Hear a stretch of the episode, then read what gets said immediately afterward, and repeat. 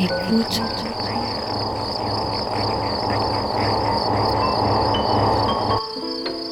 Ouvrir ses oreilles. Des bruits, du son, L'art de l'écoute. l'art de l'écoute, Tendez l'oreille. Bienvenue. Bienvenue. Bienvenue. Nous voilà Nous voilà. dans l'art de l'écoute, le créneau dédié Dans aux explorations sonores explorations sonores. Le Soirée créneau à dédié aux explorations sonores. dans l'univers des sons. Une soirée à l'écoute as a way to des Des sons. sons. De l'entretien au documentaire de création, De l'improvisation collective aux expériences électroacoustiques. on sort les oreilles et on pratique. Et on pratique.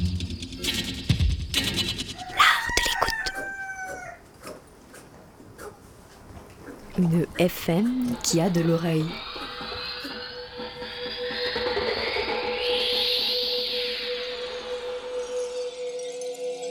Bienvenue dans l'art de l'écoute.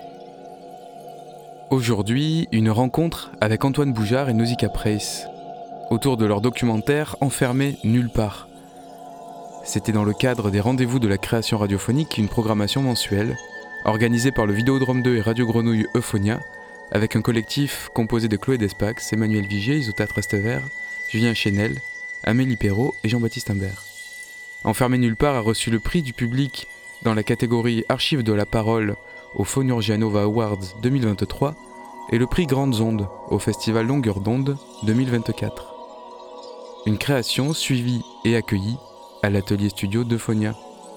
Bonne écoute L'art de l'écoute, tous les dimanches, à partir de 20h. Bienvenue dans l'art de l'écoute. Ce soir, rendez-vous de la création radiophonique. Ce soir au Vidéodrome 2, dans ce cycle de rendez-vous euh, d'écoute, de séances d'écoute collective où on partage un documentaire, une création euh, électroacoustique. Ce soir, Nausicaa Price et Antoine Boujard pour Enfermer nulle part. On est tous les trois face à un public nombreux qui est venu écouter euh, ce documentaire. Avant de l'écouter, on va peut-être en parler euh, quelques minutes pour savoir ce qu'on va écouter ensemble. Euh, Nausicaa, Antoine, enfermé nulle part. Peut-être quelques mots, d'où ça vient, le- peut-être l'étincelle première de ce, de ce travail et de quoi il s'agit. Bonsoir, Bonsoir, euh, du coup moi c'est Antoine moi c'est Nausicaa. et euh, du coup Enfermé nulle part c'est un documentaire sur les zones d'attente qui sont des lieux d'enfermement dans les ports, les aéroports et les gares, donc dans, des espaces frontaliers où sont enfermées les personnes étrangères qui ne sont pas admises sur le territoire. Du coup comment c'est né, euh, pour la faire courte, on a été militant à l'ANAFE qui est une asso qui fait de militant militante à l'ANAFE qui est une asso qui fait de l'accès au droit en zone d'attente et du plaidoyer pour la fermeture des zones d'attente qui voilà. Et du coup à partir de là on s'est rencontrés on avait tous les deux envie de faire un documentaire. Et on s'est dit qu'à deux ce serait mieux. Et euh, nous voilà aujourd'hui ici après avoir être venu travailler euh, pour ce documentaire à Euphonia donc euh, le studio de création de Radio Grenouille. Et il y a un an et demi et voilà on l'a fini il y a maintenant six mois. Et nous voilà ici pour le diffuser. Alors un documentaire, on reviendra peut-être en seconde partie, qui euh, donc est un, un documentaire, on entend beaucoup de voix. Il y a aussi un travail sur le son et avec une dimension électroacoustique aussi. C'est ça? Oui, euh, ben, vous allez l'entendre assez rapidement dans le documentaire. On avait tout de suite écrit euh, la, euh, la création, enfin un personnage comme étant incarné par une création électroacoustique. Donc dès le départ, on avait cette idée de, faire un documentaire mêlant bah, ces voix-là avec de l'électroacoustique. Et c'est notamment pour ça que ça nous paraissait pertinent aussi de venir à Radio Grenouille et au studio Euphonia qui promeut aussi des formes créatives de, radio. Et voilà, après, j'ose pas plus en dire, mais du coup, on a été notamment aussi en résidence au studio Éole à Blagnac, euh, qui nous a vachement accompagnés sur la création électroacoustique avec du matériel qu'on n'avait pas. Et, et voilà, donc il y a eu des résidences spécifiques pour ça. Et à Marseille, ça a surtout été du tournage. Euh, on a profité euh, vraiment de ces temps-là pour. pour, et on a fini de tourner d'ailleurs euh, à Marseille. C'est le moment où on s'est dit c'est bon, faut qu'on monte. Euh, voilà. enfin faut qu'on dérush oui. Alors l'actualité politique du moment, là on enregistre en décembre 2023. Une loi vient d'être euh, votée à l'Assemblée euh, nationale. Vous entamez une petite tournée d'écoute, c'est ça On a la primeur, euh, enfin la primeur en tout cas de cette, cette tournée euh, aujourd'hui, c'est ça? Vous avez deux autres séances d'écoute après? Ouais, on a, demain, on va à Grenoble et puis à Saint-Etienne le jour d'après. Donc c'est une sorte de, de timing euh, peut-être euh, intéressant, en tout cas pour euh, parler aussi de, du fond, de ce que sont ces centres-là, et plus largement aussi de la question euh, migratoire en France? Bah euh, ouais. Après, les zones, zones d'attente sont pas particulièrement touchées par cette euh, loi, mais euh, il y, a quelque chose où pour nous les zones d'attente, elles, incarnaient déjà avant, avant, avant cette loi quelque chose qui, qui, était en train d'un peu de se tramer sur le territoire et qui là devient un peu plus, un peu, un peu moins caché. Le fait que bah voilà, en fait les zones d'attente c'est reculer dans les aéroports, il n'y a pas de regard citoyen là-dessus, et du coup, le- tout est possible dans, dans- dans des endroits comme ça. Et enfin, on a un peu l'impression que là, il y a quelque chose où ça va devenir euh, quelque chose de, qui va se rapprocher de nous euh, dans, l'horreur de, de, la, de, de ces questions-là. Quoi. Oui, je pense que cette loi, elle officialise plutôt euh, quelque chose qui était déjà à l'œuvre, en fait. Et que c'est pour ça qu'en fait, on a envie aussi de faire des diffusions de ce documentaire pour montrer, en fait, sans garde-fou et sans regard citoyen, qu'est-ce qui se passe, en fait. Qu'est-ce que la police aux frontières euh, est capable de faire et, euh, quelle est la volonté euh, du gouvernement et de nos politiques si on enlève tout garde-fou, en fait, associatif, citoyen, de collectif.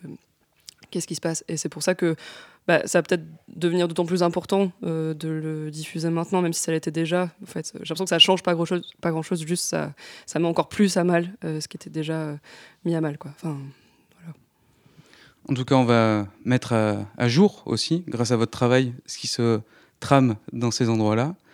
Donc on est parti pour euh, écouter Enfermé nulle part. La musique après, c'est Antoine Boujard, merci. Et on se retrouve dans euh, une cinquantaine de minutes. 54 minutes. Merci et bonne écoute. bonne écoute. Bonne écoute. L'art de l'écoute. L'art de l'écoute. L'art de l'écoute. Tendez l'oreille.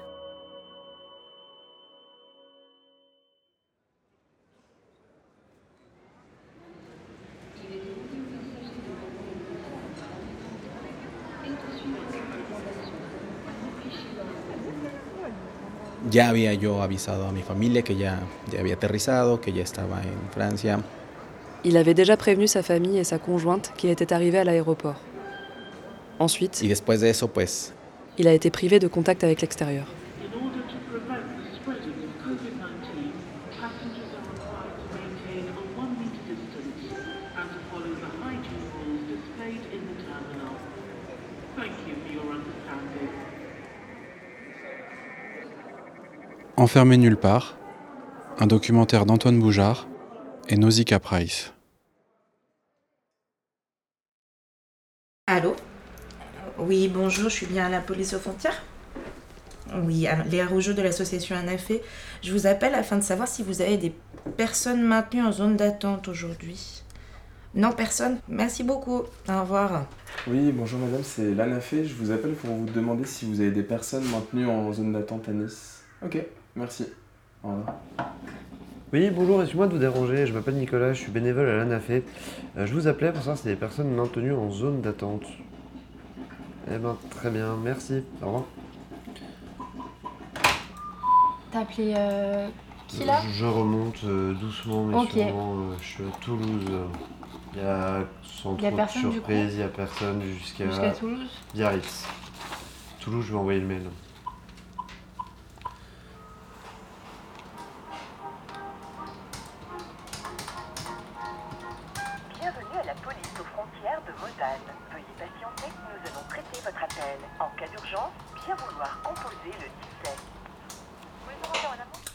Charlie Troncil l'association ANAFE. Je voulais savoir si les personnes étaient maintenues en zone d'attente.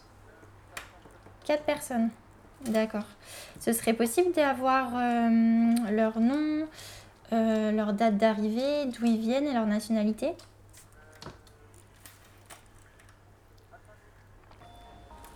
D'accord. Euh, les enfants, ils ont quel âge? Yes. D'accord. Et vous savez s'ils ont demandé l'asile? Yes. Ok. Ok. Ok. He Et du coup, said. juste, je voulais savoir, right? est-ce que la famille parle français ou ils parlent que géorgien?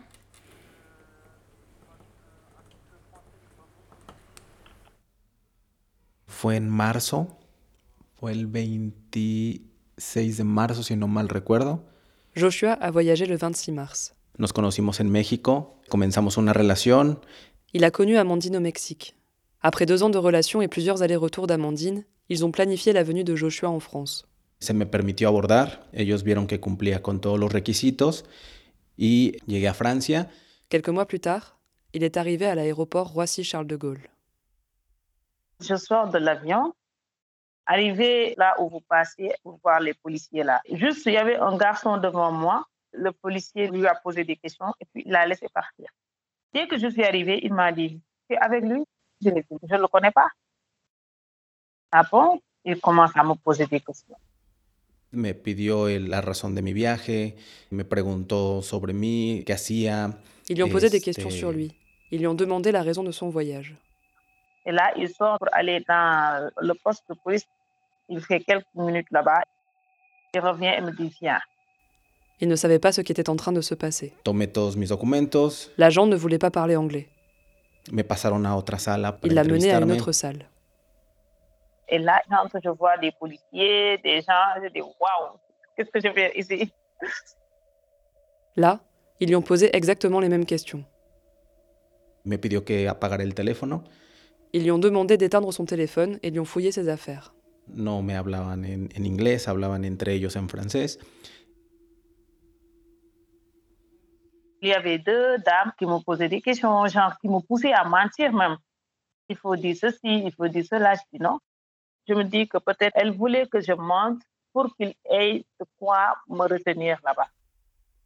Les agents lui ont dit qu'il avait l'intention de rester en France. Ils ont précisé certains détails de leurs documents, notamment qu'il était une personne dangereuse qui pouvait porter atteinte à l'ordre public. Yo le dije a la traductora que pues que no estaba de acuerdo con eso, que yo no, no era un delincuente, que no, no me parecía dit que correcto. c'était faux, qu'il n'était pas un criminel.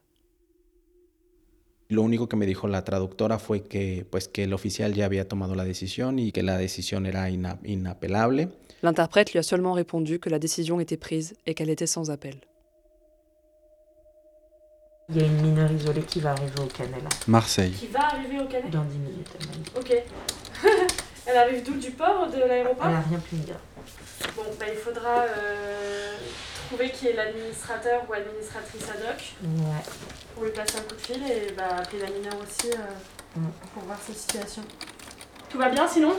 Euh, ouais, il y a du monde. en- Il y a Bâle, il y a quatre personnes, une famille avec deux enfants.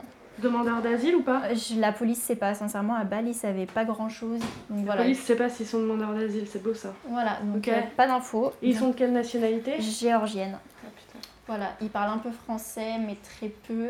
Je crois qu'on j'avais vu, on a un interprète en géorgien, donc je vais. Et t'as demandé à la PAF à ce qu'ils nous transmettent les documents? Ah non. Il faut que tu demandes ça d'abord. ça marche. Parce qu'ils peuvent prendre un peu de temps. euh, S'ils acceptent de le faire, ça Ouais. peut prendre un petit peu de temps, donc vaut mieux le demander le Ça plus vite marche. possible. Moi, je vais les rappeler alors. Il y a une personne à Nice. Pas d'informations non plus. Euh, je sais juste qu'il vient de Grèce et qu'il est de nationalité sénégalaise. Et il y a une personne à Orly. Mais pas d'infos non plus, la police. Euh, je voulais rien dire. Ouais. Et là, j'ai essayé de joindre Marseille parce qu'il y avait deux personnes dans le bilan. Mais les cabines ne répondent pas et Marseille, ils veulent plus donner du tout d'infos, la PAF. Pour les PAF qui refusent de vous donner les infos, appelez les cabines. Idem Ouais. pour Toulouse. Je sais que Toulouse, ils renvoient vers le Ouais, ministère de l'Intérieur. Appelez quand même le téléphone qui est mis à Des disposition cabines. des personnes. Ça marche. Commence par Nice et ensuite, euh, ensuite Bâle. D'accord, ça marche. À Paris, il y a Roissy. 1, 2, 3, 4, 5, 6 mineurs isolés. 4 filles, 2 garçons.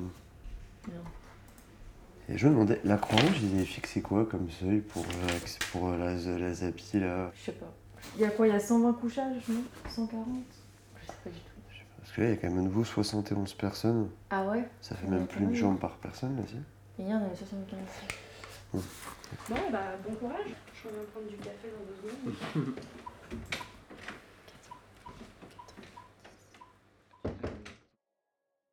Ils nous ont dit qu'on va vous amener à l'hôtel. On est sorti, on a marché, on a marché, on escorte avec des policiers, comme si tu as fait un crime ou bien un délit. On a croisé même des gens, des personnes qui arrivaient comme ça.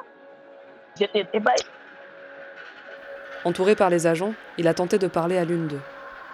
Il lui a demandé en anglais où étaient ses affaires. Lo único que me dijo fue que me callara. Me dijo que me callara y que caminara. L'unique chose qu'elle lui a répondu, c'est qu'il se taise. Qu'il se taise et qu'il marche. Me subieron a la camioneta. Ils l'ont fait monter dans un fourgon et l'ont transféré.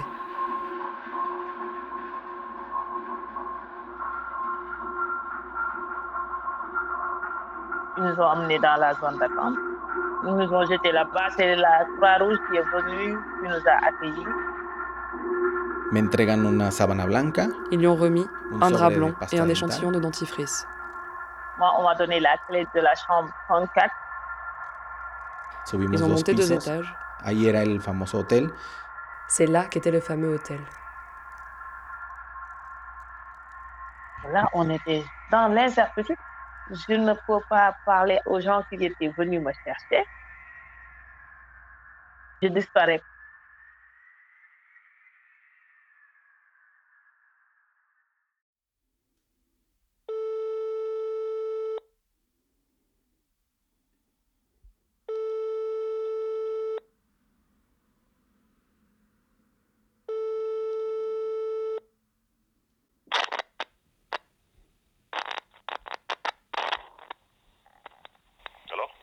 Hello, do you speak French?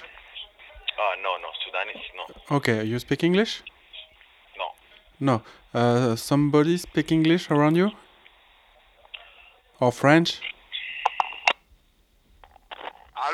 Oui, allô, vous parlez français? Oui, madame. Oui, bonjour. euh, je je m'appelle Nausicaa. On fait un reportage sur la zone d'attente. Est-ce que je peux vous rappeler sur une autre cabine?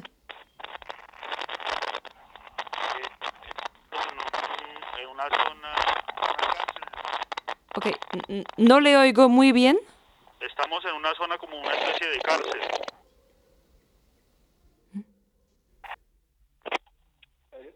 Allô? Oui. vous parlez français?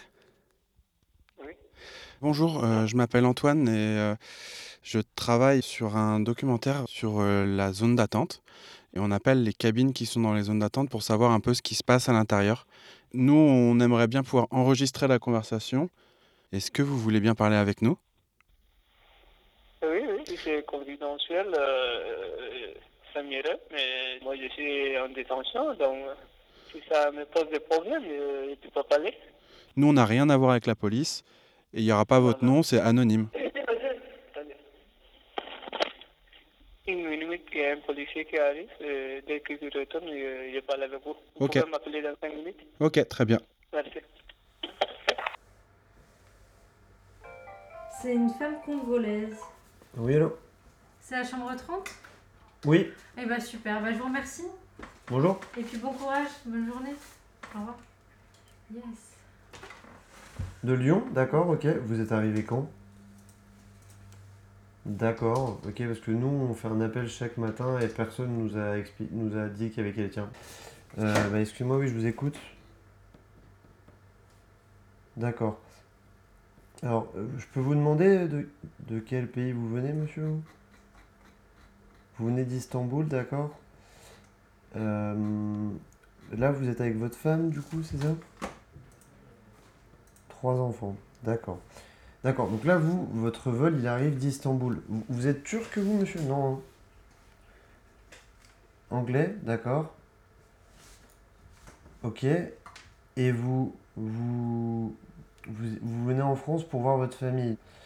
Du coup, vous avez été placé en zone d'attente. Est-ce que la police vous a expliqué pourquoi on vous avait refusé l'entrée sur le territoire? Oui, bonjour, euh, vous parlez français? Oui, c'est Sarah de l'association Anafé. En fait, Euh, au jeu des- de la loi française, euh, c'est une fiction juridique, mais vous n'êtes pas sur le territoire français. Là, si vous voulez, vous êtes dans une zone internationale, on ne vous a pas laissé entrer sur, euh, sur l'espace euh, ni Schengen ni français. Vous comprenez bien là où vous êtes et ce qui se passe pour vous? Lyon. J'aimerais bien pouvoir comprendre. Euh, c'est vraiment aussi euh, que ça peut être. Vous êtes où? L'aéroport. Orly. Roissy-Charles de Gaulle. Je suis dans un hôtel d'attente. Je ne sais pas exactement où, mais c'est près de l'aéroport. En arrivant euh, à la frontière euh, ici à Lyon, on m'a dit que j'étais interdit du territoire français, interdit du territoire Schengen. Euh, ils ne pouvaient pas me dire pourquoi ou comment, mais je ne sais vraiment pas comment je vais pouvoir résoudre ça. Genre, genre, on te donne, on te donne aucune, genre, voilà, tu es personne non grata, pas plus d'infos. La police, elle vous a dit que c'était quoi cet endroit Um, uh, no, I don't know. It's uh, for uh, people who are illegal, I think, in France, yeah? Ben, je suis euh, dans, dans un centre, euh, je, je sais pas, je, je suis pas en état d'a- d'arrêt, je, je- donc j'ai pas été arrêté, mais je peux pas quitter ce centre. Je crois que la, la compagnie aérienne euh, est responsable de moi parce que je sais pas pourquoi, mais euh, ils m'ont ils m'ont ramené un, un plat comme ce qu'on te donne dans, dans les avions. Mais c'est un endroit d'attente. En fait, quand vous n'avez pas euh, pu régulariser votre situation, vous venez. Si vous, arrivez à mettre de l'ordre dans votre situation, euh, on vous fait sortir.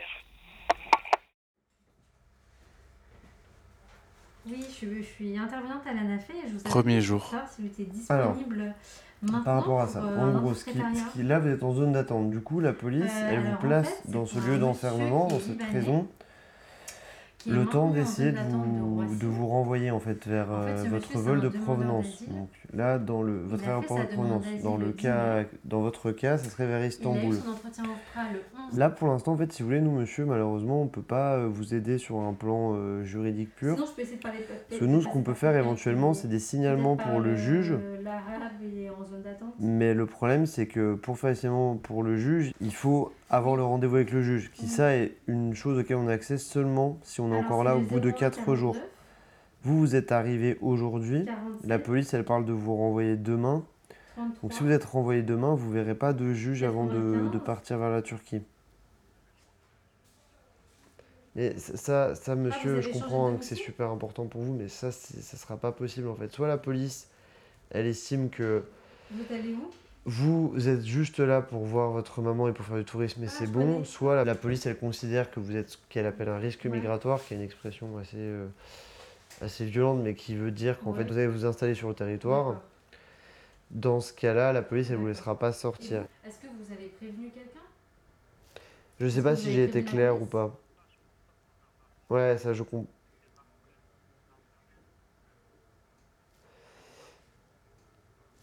Ouais, c'est- je, je comprends, monsieur. hein, Je suis, je suis vraiment désolé. euh, Ce que je vous explique, c'est que là, maintenant, vous êtes coincé dans un truc où ça dépend un peu du bon vouloir des policiers qui sont avec Et vous. vous vous souvenez quand Vous êtes allé Et quand du coup, ils sont même pas obligés d'accepter que vous preniez le vol pour Birmingham. Roissy-Charles de Gaulle. Il a imprimé dans le bureau de la Croix-Rouge les documents qui, selon lui, manquaient. Il les a montrés aux policiers. Pensé que si reunía los documentos que ellos querían, pues iba a poder continuar con mi, mi viaje. Ils ont refusé de reconsidérer sa situation et lui ont dit d'attendre le jugement. Il a répété. Mais quel jugement? No estaba Il ne entendiendo comprenait nada pas que ce qu'il qué pouvait faire pour sortir hacer. de là. J'ai appelé le- le- l'ambassade américaine à Paris et j'ai- j'essaie d'appeler des, des avocats. Je sais même pas s'ils ont fait quoi que ce soit. J'ai vraiment rien fait quoi. Genre, c'est, je, sais pas, je sais même pas s'ils vont pouvoir aider. Je sais pas si c'est un truc qui va se résoudre avec la justice ou ça va se résoudre comment ou si ça va se résoudre jamais. Mais euh, jusqu'à présent, je n'ai pas de, je ne vois pas de, de lumière au bout du tunnel. Me llevan a mi cuarto Ils l'ont conduit à sa chambre, très petite. y en, en ese cuarto era una cama. Dans la no chambre, il y avait un era lit. Una tabla de cemento con un colchón de plástico. Dans un coin, il y avait un robinet pour se laver les mains et le visage. Et il y avait une fenêtre, je ne voyais qu'un mur, il n'y avait rien. Orly. Nous sommes au nombre de neuf pour le moment. Et en fait, euh, le lieu ressemble à un bureau assez grand, mais fermé, surveillé. Un bureau d'un avocat qu'on ne voit jamais, le bureau de l'association qu'on ne voit jamais. Bon, nous sommes gardés par deux policiers jusqu'à quand on part à l'hôtel. Nos llamaron para cenar alrededor de las 7 de la noche À 19h, une personne a frappé sur chaque porte avec une sorte de bâton pour prévenir qu'il fallait descendre manger. va golpeando todas las puertas para avisar que, que tienen que bajar a comer. Ce qu'ils me donnaient, je ne pouvais pas le manger, donc je ne mangeais pas et je ne dormais pas la nuit.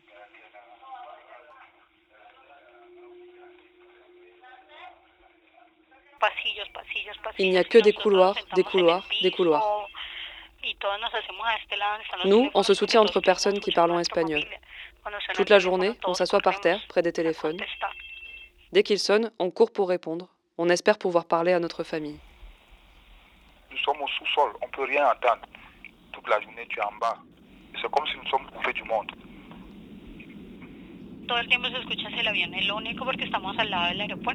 Ici, on entend seulement les avions, le téléphone,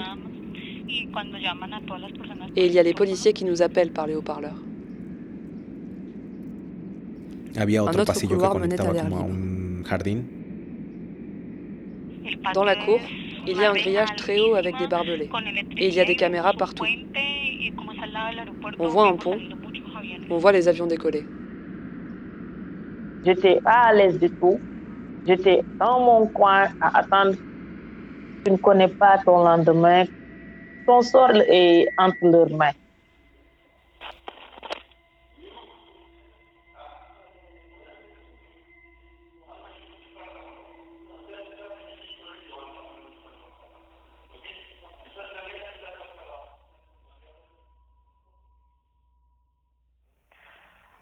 Commun ça d'être suspendu dans, la machine bureaucratique euh, sans, sans, sans connaître son lendemain, tous ses plans. Tout...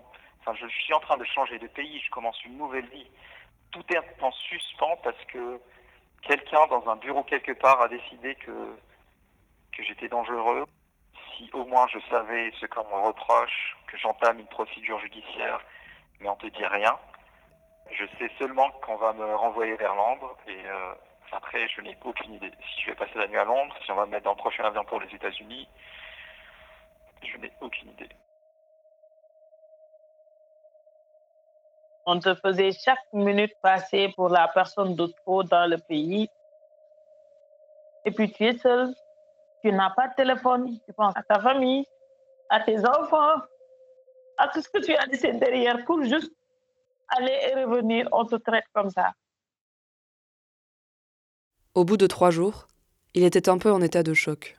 Yo les dije a ellos que no me iba a esperar al juicio, que no, no tenía la fuerza para esperar Il leur a dit qu'il n'aurait pas la force d'attendre le jugement. Les dije que quería regresar a mi país Le prochain vol était le Era lendemain. al día siguiente.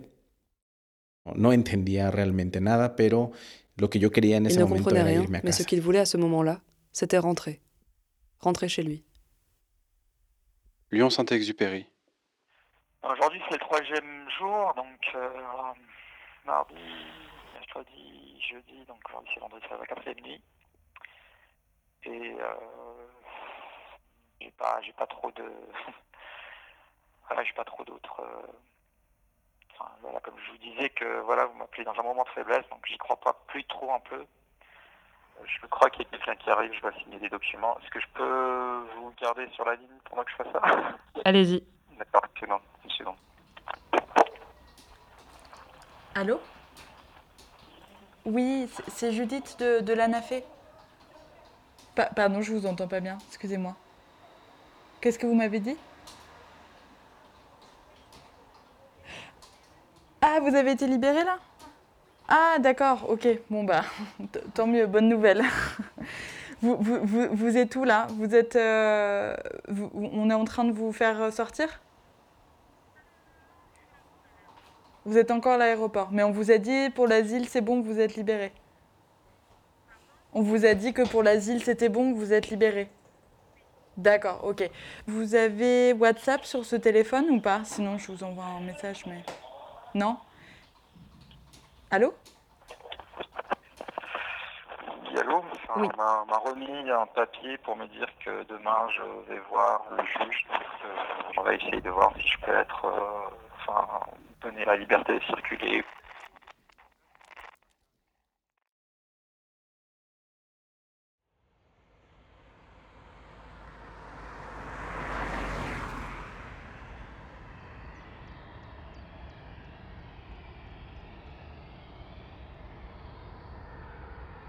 Mercredi 16 mars, 10h. Nous conduisons sur une longue route au milieu des pistes de la zone de fret de l'aéroport Roissy-Charles de Gaulle. Au loin, on voit l'autoroute. Des points lumineux décollent et atterrissent. On se perd dans les bretelles. Rien ne nous indique la direction de la zone d'attente.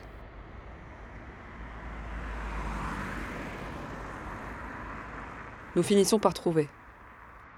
Un portail vert avec un interphone indique l'entrée de la zone d'attente. Sur le côté du bâtiment, il y a une grande porte vitrée. C'est l'annexe du tribunal judiciaire de Bobigny. On arrive au, au tribunal de Lyon. Et là, on nous monte tout au quatrième étage, direct, en attendant mon avocat, euh, on m'enferme dans une cellule. Je demande à avoir mes, mes notes enlevées. On me dit non, non, on vous les enlève quand l'avocat arrive. Dans le hall du tribunal, la police nous désigne comme observateurs et nous mène à la salle d'audience, immédiatement sur la gauche. À côté de nous, des membres de famille, des interprètes et des administratrices désignées pour représenter les mineurs isolés. Donc voilà, je suis dans cette cellule qui est absolument dégueulasse. Je reste debout, euh, je respire. Quelques minutes plus tard, dix personnes entrent, trois enfants et sept adultes. Un enfant se dirige vers ses parents assis près de nous. Un policier l'arrête et lui demande de s'asseoir sur le banc des personnes jugées de l'autre côté. Moi, je regardais la situation comme si j'étais dans un film. Des policiers armés gros comme ça pour nous surveiller, nous. J'ai dit, ah, à ce point. Un homme relit une pile de dossiers. C'est l'avocat de permanence. Deux autres personnes parlent et rient. C'est l'avocate de l'administration et la représentante de la police aux frontières. Plus tard, d'autres avocats et avocates entrent, rient et circulent dans la salle dans leur grand habit noir. Personne ne prête attention aux personnes venues comparaître, assises, les yeux baissés. C'est comme si elles n'étaient pas là. On nous a demandé si on avait des avocats. Ils m'ont mis en rapport avec un homme. Il m'a posé des questions, mais à la barre, j'avais l'impression qu'il s'en foutait un peu. Il n'a rien fait pour me défendre. 11h15, la juge entre. Tout le monde se lève. Les audiences se succèdent. Toujours le même déroulé. La juge appelle une personne qui s'assoit face à elle. Elle vérifie son identité et expose les motifs du refus d'entrée. Dans mon dossier, c'est dit que je constitue une menace ou un danger pour la sécurité nationale hongroise. Il dit, madame, je suis aussi étonné que vous. Rien à me reprocher. On m'a jamais informé de ça. C'est la raison pour laquelle j'ai entamé cette procédure pour commencer un, un effacement. Les avocats de la défense plaident pour la libération des personnes. Et elles pointent les problèmes de procédure, comme l'absence de notification des droits à l'arrivée. Il parlait des, des formes de procédure qui n'ont pas été respectées. Je ne sais même pas ce qu'il a contesté. J'ai rien compris. Souvent, elles montrent que les personnes ont régularisé leur situation depuis leur arrivée et fournissent à la juge les documents qui leur manquaient, comme le billet d'avion retour ou le relevé bancaire attestant qu'elles possèdent la somme nécessaire pour la totalité du séjour. J'ai l'habitude de venir ici en mission, je repars, je viens, je repars. Nous reconnaissons la voix d'une femme avec qui nous avons parlé hier au téléphone. Et tout d'un coup, euh, on vous prend comme ça, et ça fait mal. Elle vient du Congo. Son employeur l'invite régulièrement à Paris pour des formations. C'est la première fois que l'entrée lui est refusée. La juge l'interroge sur ses attaches au Congo et ses raisons d'y retourner. Ensuite, son avocat indique que désormais, tous les papiers sont en règle. Il demande son admission sur le territoire. Il finit son plaidoyer, elle, elle demande à la procureure de la PAF de s'exprimer. Celle qui représente l'État a dit qu'on devait me laisser dans la zone d'attente. Elle m'a chargé en fait, elle m'a chargé, chargé, chargé. J'étais même en train de rigoler. L'avocate de l'administration demande toujours la prolongation du maintien en zone d'attente. Comme si on cherchait à venir forcément en France, à vivre en France. Sur le banc, les autres avocats discutent. Les téléphones sonnent et dans le couloir, les policiers parlent. Nous peinons à entendre ce qu'il se passe. Et puis tu vois que même dans la zone d'attente là-bas, il n'y a pas de blanc en fait. C'est du pur racisme. Enfin, la juge demande à la personne si elle a quelque chose à rajouter. J'ai donné ma version, j'ai répondu que moi je ne suis pas venue à la France pour rester à la France parce que j'ai ma vie, ma famille. J'ai commencé à parler de mes, de mes conditions de détention et que voilà, moi je le vis comme une violence. Je sais pas, j'ai l'impression que Madame la juge était agacée par ce que je lui ai raconté.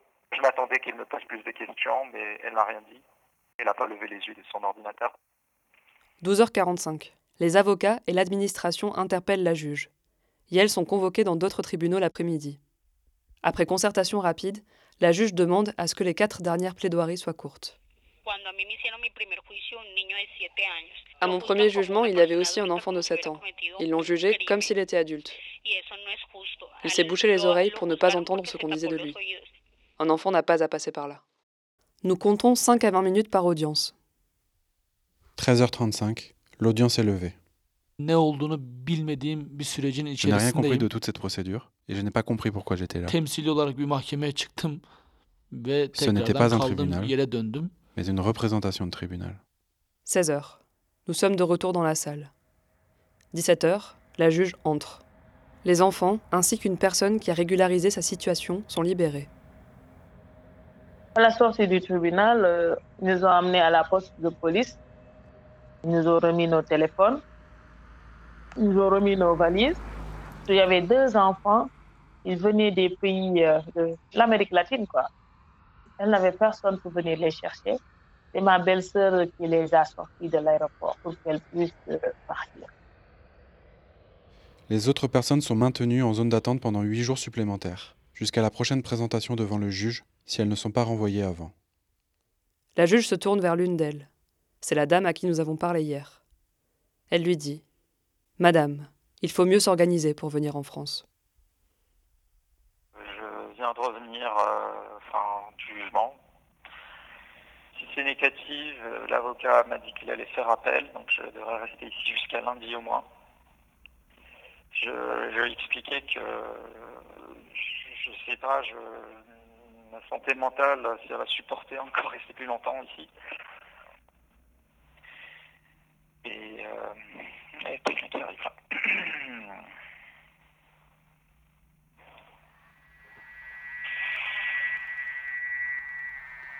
Orly. Vous êtes arrivé le 6, donc ça fait euh, 15 jours que vous êtes là. Ouais. Et c'est quoi la suite pour vous?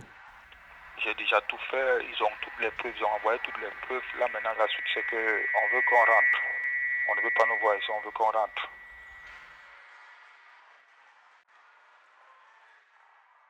L'agent est venu me voir pour me communiquer avec un grand sourire le refus du juge.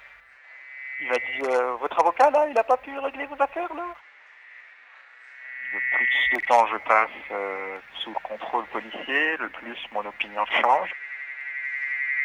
Petit à petit, je commence à voir comment le rapport de force se présente avec. euh, enfin, voilà. En fait, on veut, on veut pas que tu, que tu sors d'ici. Bonjour, je m'appelle Stéphanie.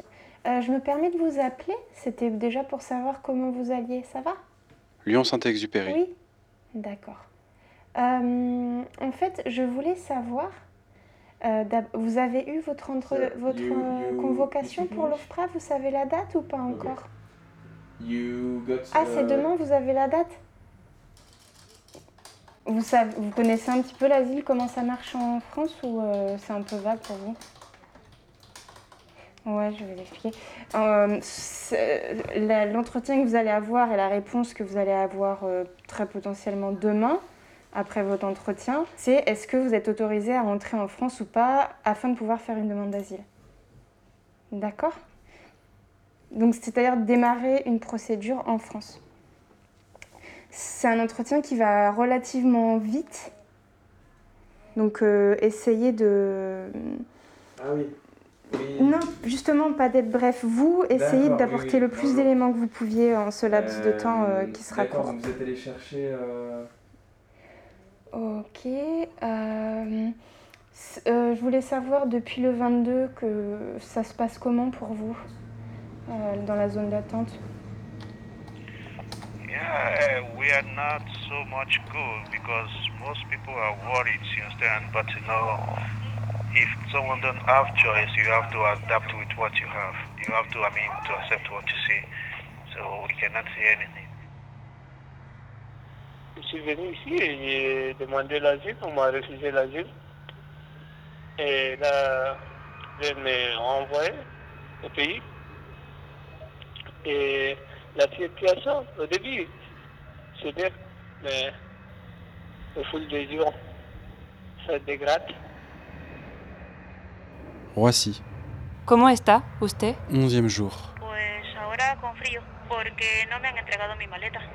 J'ai froid. Ils ne m'ont pas donné ma valise. La Croix-Rouge l'a demandé trois fois à la police. Au final, la police a refusé. Donc mon fils et moi, on porte toujours les mêmes habits.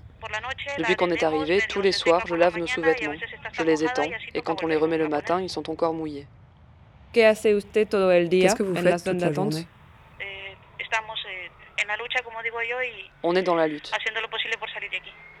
On fait ce qu'on peut pour sortir d'ici.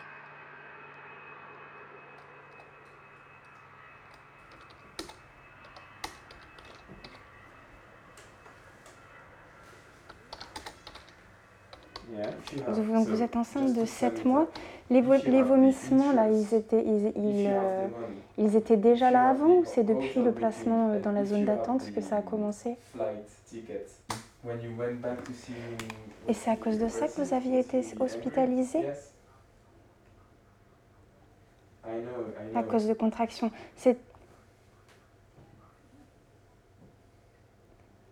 Vous avez pu voir un médecin, il vous a donné quelque chose? D'accord. Et vous- Mais vous, allez- vous n'allez pas mieux Je vais noter tout ça. Vous, avez, vous êtes euh, dans un endroit discret là pour pouvoir me parler? Ils sont pas près de vous? D'accord.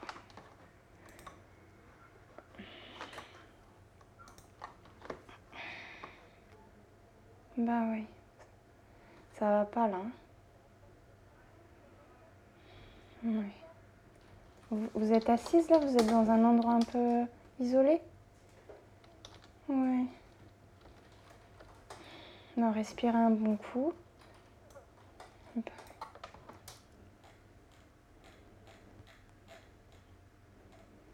Allô? Vous êtes parti vomir?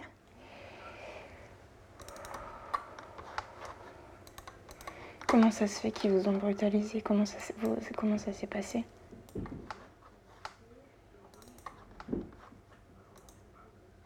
Hmm. Normally, if you want to, you you uh, you have the right, and um, if not, you have to to get all those proofs. Ils étaient combien? Quatre It's a very really really hard and unfair situation. Orly, 16e jour. Chaque fois que je dis que je me sens mal, on ne m'amène pas voir le médecin. Du coup, même si j'ai mal, je suis obligé de garder mon mal. Quoi. Et euh, avec les policiers, comment ça se passe? Ici, c'est le stress. Ici, c'est la prison. Partout, il y a les policiers. Partout, ils sont armés. Partout, tu les vois, ça te frustre. Quoi. C'est dur. Ils nous parlent. non, vous venez faire quoi ici? La France n'accueille que les migrants. Euh, venez signer les papiers pour rentrer chez vous. C'est dur avec les policiers. ce qui était inadmissible ou incroyable pour moi il y a une semaine, euh, ça, devient votre quotidien et voilà, c'est un petit peu la capacité humaine à, s'adapter à n'importe quoi. D'une manière, c'est bien parce que euh, ça vous aide psychologiquement, hein, vous acceptez un petit peu votre sort, vous protestez pas. D'un autre côté, euh, ça ne doit pas être normalisé parce que c'est quelque chose qui arrive qu'à des gens de mon ethnicité, de mon background. Et voilà, on s'habitue que si, si vous êtes ce type de personne, euh, ce type de traitement est OK pour vous.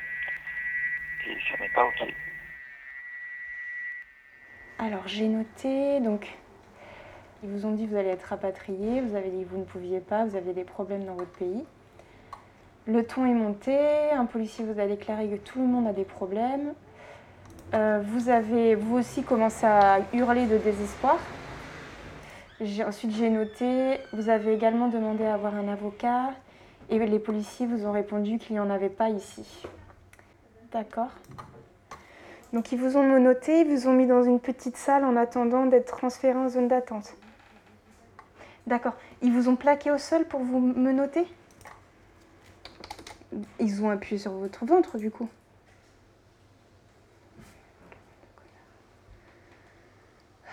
Ok. Mais vous leur aviez déjà dit que vous étiez enceinte à ce moment-là. Oui, mais bon.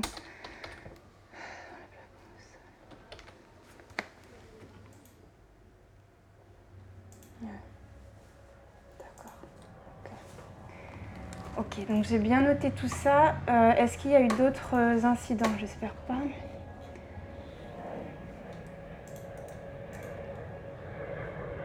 Ça va? Vous voulez que je vous rappelle un petit peu dans quelques minutes? Allô?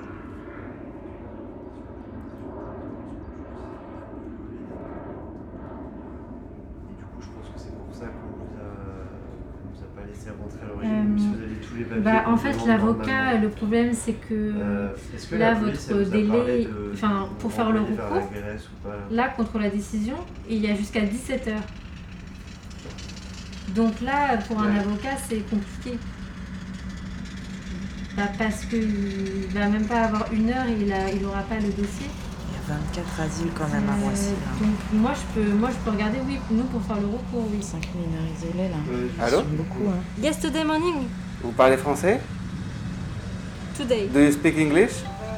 On va pas pouvoir tout faire, c'est sûr. Il y a même trois personnes à Lyon, mais j'ai vu Ok.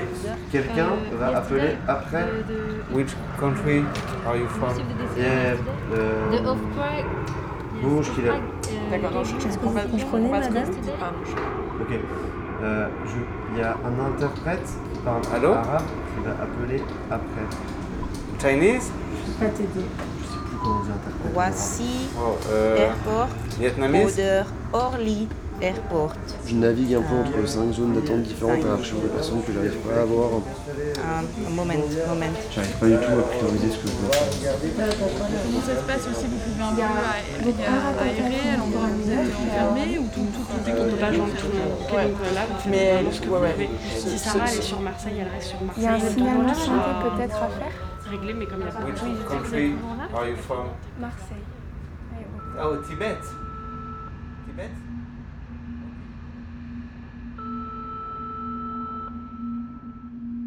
Allô, oui Allô? Allô? Oui, vous m'entendez? Cinquième jour. Euh, Oui, oui. J'ai reçu la convocation pour demain à 11h30 pour la cour d'appel. Par contre, euh, pas de signe de vie de mon avocat. Euh, je sais j'ai- un mauvais pressentiment, donc euh, je pense que ça va être négatif.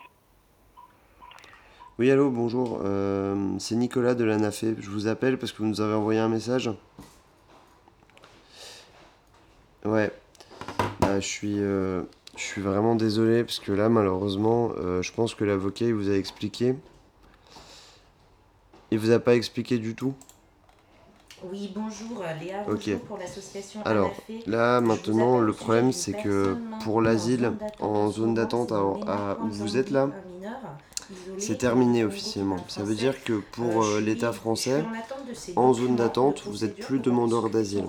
Ok Avant, la police, elle pouvait pas vous renvoyer parce que vous étiez protégé par la demande d'asile. Là, le risque maintenant, c'est que la police, elle essaie de vous renvoyer à Lisbonne. Bah, en fait, là, le problème, c'est que dans la loi française, vous êtes obligé de repartir à Lisbonne si jamais la, la police, elle vous le propose. Euh, dans les faits, enfin dans la réalité, euh, comment dire, vous pouvez refuser. C'est-à-dire que si vous, la police vient vous voir pour vous dire il faut partir à Lisbonne, vous pouvez dire non. Mais par contre, ça, c'est interdit par la loi en France. Donc la police, elle peut réagir de façon qui sont différentes. Soit elle peut accepter votre refus et rien faire. C'est-à-dire genre écouter, dire bon bah d'accord, vous voulez pas partir, vous partez pas. Ça peut arriver parfois la première fois, mais ça marche souvent pas très longtemps. Soit la police, elle dit bah vous respectez pas la loi et du coup on vous emmène en garde à vue. Là ensuite la garde à vue, votre dossier sera présenté à un procureur, c'est une espèce de juge qui va décider est-ce que on laisse euh, monsieur euh, refuser de prendre l'avion comme ça ou est-ce qu'on le poursuit? Et là la poursuite ça peut amener soit à rien, soit à de la prison, Ah bah, soit d'être placé en fait, centre de rétention administrative. Soit ce qui est aussi possible, euh, c'est que la police elle vous force à prendre l'avion. C'est-à-dire qu'ils vous emmènent dedans et qu'ils vous mettent dedans.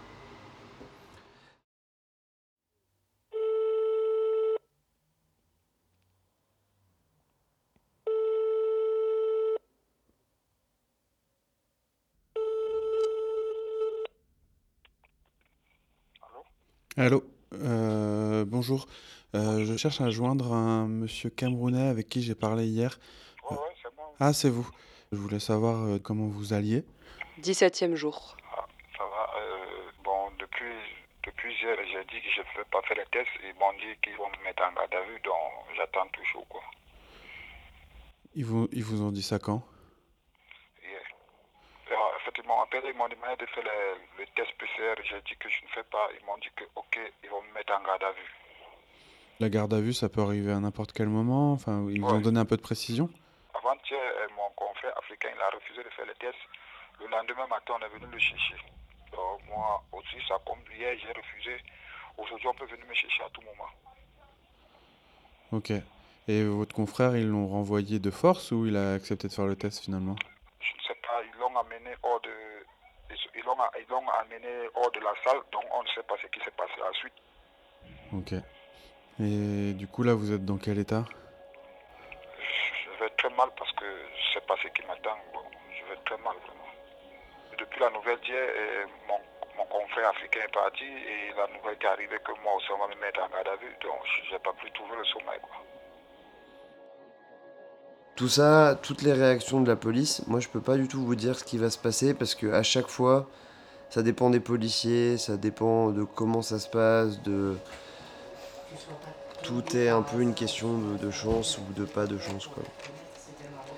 Là du coup après, moi je peux pas du tout euh, vous dire quoi faire et je peux pas. C'est vraiment à vous de faire la comparaison entre qu'est-ce qui est le plus dangereux pour vous de soit faire de la prison en France, soit d'être enfermé en France dans un autre cadre, soit d'être envoyé au Mozambique. Attention, monsieur Lilali, monsieur Lilali, on a la police avec mon papier, c'est pour un entretien. Lilali.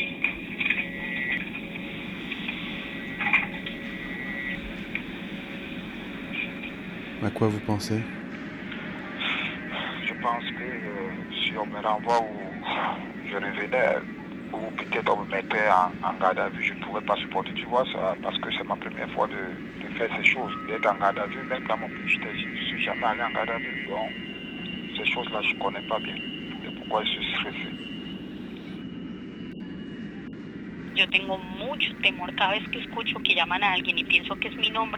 Quand j'entends qu'ils appellent quelqu'un, j'ai toujours peur que ce soit moi. Quand ils nous appellent, ils no nous mettent la pression. Ils veulent nous faire me dire des choses, mais moi je me tais. Ça me fait peur de parler. Et qu'est-ce qu'ils veulent que vous disiez? Que je veux partir ir volontairement, alors que je ne veux pas. Ils veulent nous obliger à faire un test PCR pour nous embarquer. La police nous dit que le refus de faire un test PCR est un délit qui nous expose à trois ans de prison et une interdiction d'entrer sur le territoire européen. Ils nous menacent. Ça me fait peur. Je suis intimidé depuis le, le premier jour où je suis arrivé, donc j'ai juste peur. Ok. Et euh, vous avez pu parler de ça avec quelqu'un qui peut vous aider ou pas?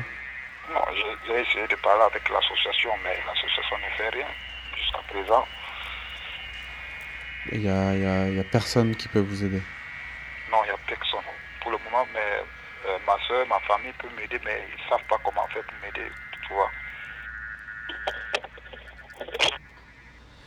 Le seul conseil que je peux vous donner dans ce moment-là, c'est au maximum, et je sais que c'est super compliqué, hein, mais de rester calme, de pas parler trop fort, de pas faire de gestes brusques, parce que tout ce que vous allez faire sans la police, elle pourra l'utiliser contre vous.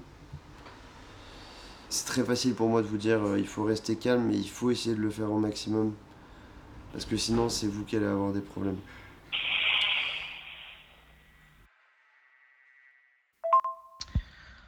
Alors, euh, la décision vient de tomber. Euh, comme on s'y attendait, c'est négatif.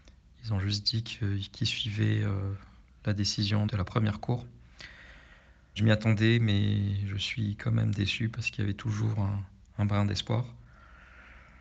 Donc là, je vais être retourné vers Londres. Je devrais être réacheminé vers Londres demain à 7h du matin.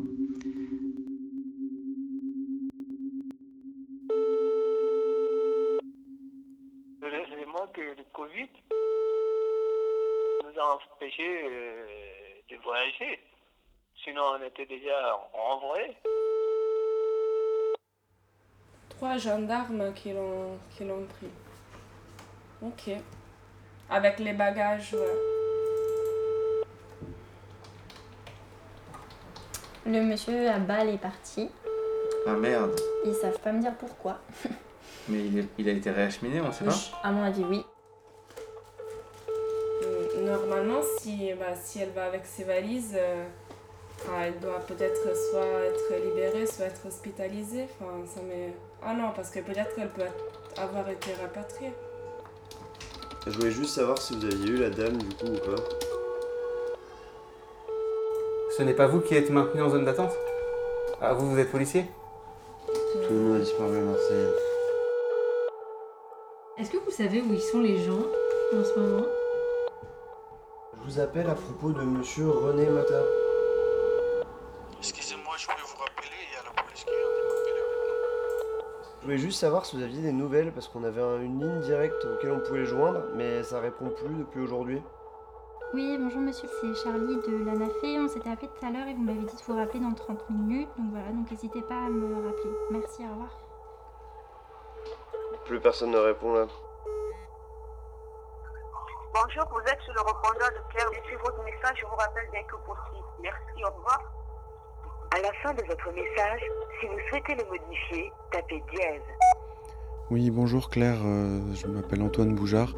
Je fais un travail documentaire sur euh, les zones d'attente et dans ce cadre, j'ai été en contact avec votre frère. Et là, je viens de, de rappeler euh, la cabine de la zone d'attente de Orly et on m'a dit qu'il n'était plus là. Du coup, voilà, j'aurais bi- bien aimé pouvoir en parler de ça avec vous. N'hésitez pas à me rappeler quand vous aurez ce message. Oui, bonjour, excusez-moi de vous déranger, je m'appelle Nicolas, je suis bénévole à l'ANAFE. Euh, je vous appelle parce qu'on est un peu inquiet, parce qu'on avait, on était en contact avec un monsieur irakien qui normalement doit être dans, en cours d'acheminement pour un vol vers Athènes, qui euh, depuis le début euh, qu'on échange avec lui depuis lundi s'est présenté toujours comme demandeur d'asile et qui là du coup est en train d'être refoulé parce que sa demande a jamais été enregistrée. Euh, le monsieur il veut toujours pas retourner à Athènes et du coup je voulais savoir si le vol était parti et si c'était pas le cas en fait si c'était possible d'enregistrer la demande de monsieur et du coup bah le monsieur c'est pas exactement ce qu'il nous a dit avec en anglais et ensuite avec un interprète du coup en arabe du coup je pense qu'il voulait pas partir du tout ouais bon, bah, du Ouais, et du coup, euh, le fait de- d'expulser un demandeur d'asile, c'est peut-être être suspendu quand même. Je suppose qu'il y a des policiers qui doivent être à côté de l'avion. Donc, euh... l'avion est parti. Ouais. Mais moi, je pense qu'il s'est manifesté en fait, et que soit du coup il y a une incompréhension, soit sa demande elle a pas été enregistrée, euh, je sais pas pour quelle raison. Ouais, ok. Au revoir.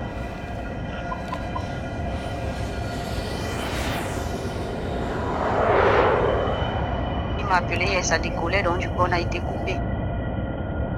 Il me dit, euh, je suis dans l'avion en train de partir. Il y a cinq policiers qui sont venus euh, avec une camisole. Ils m'ont attaché les mains, ils m'ont attaché les pieds. Après, ils m'ont injecté un truc au niveau de la cuisse. Ils m'ont amené jusqu'au vol. Je voyageais avec eux, je causais à peine parce que j'étais injecté. Silence radio depuis hier. J'attends, je suis à côté du téléphone pour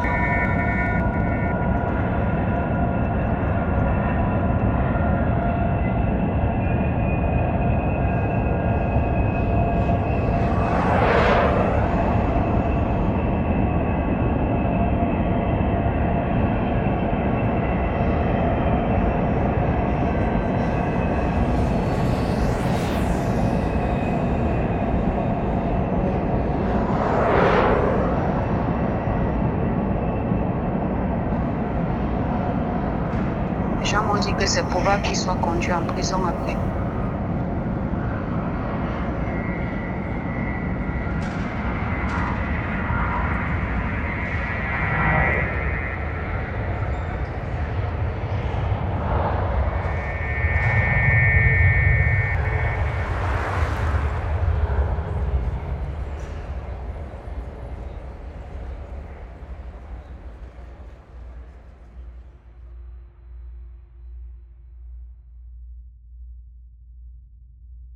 On est en train de résister, mais on ne sait pas ce qui va se passer après.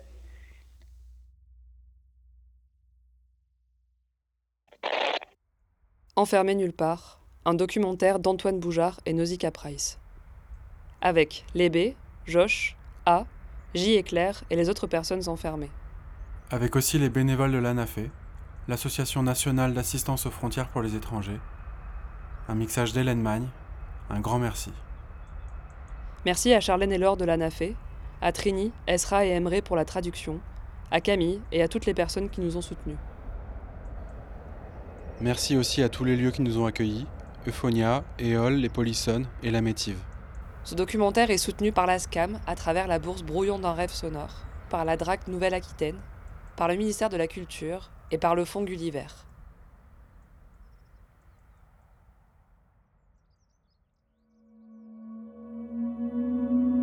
L'art de l'écoute. Tendez l'oreille. Rendez-vous à la croisée des chemins de l'art radiophonique.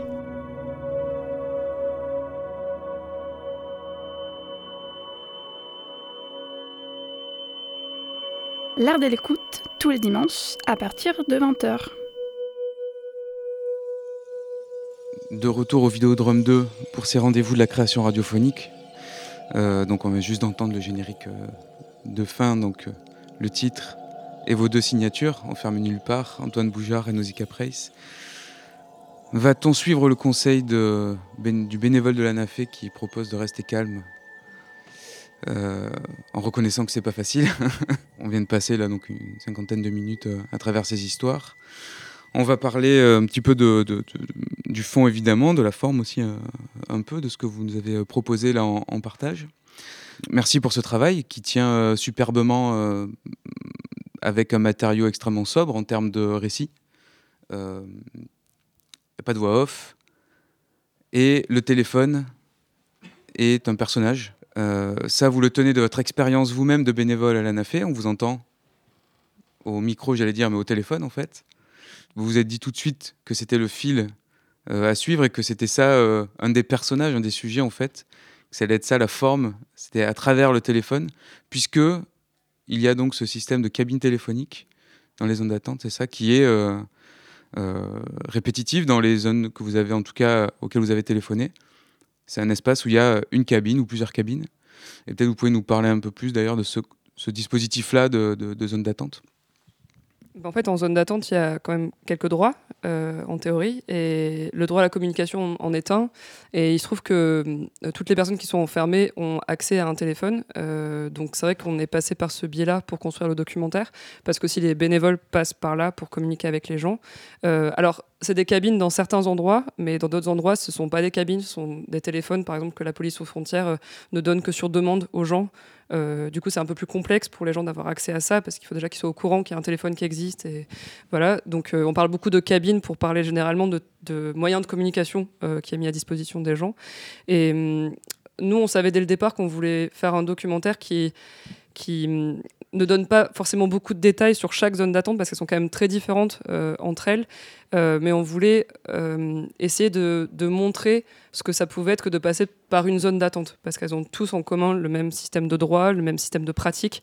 Après, il y a plus ou moins de personnes enfermées dans les zones d'attente, mais plus ou moins de violence aussi, plus ou moins de, enfin, voilà, de, de, de droits. Euh, mais on savait que le, téléphone, c'était quelque chose qui avait de commun en fait, à, à tout ça. Et du coup, on s'est tout de suite dit que c'était aussi un moyen de pouvoir joindre plusieurs endroits différents euh, et au même niveau, en fait, euh, ce téléphone-là.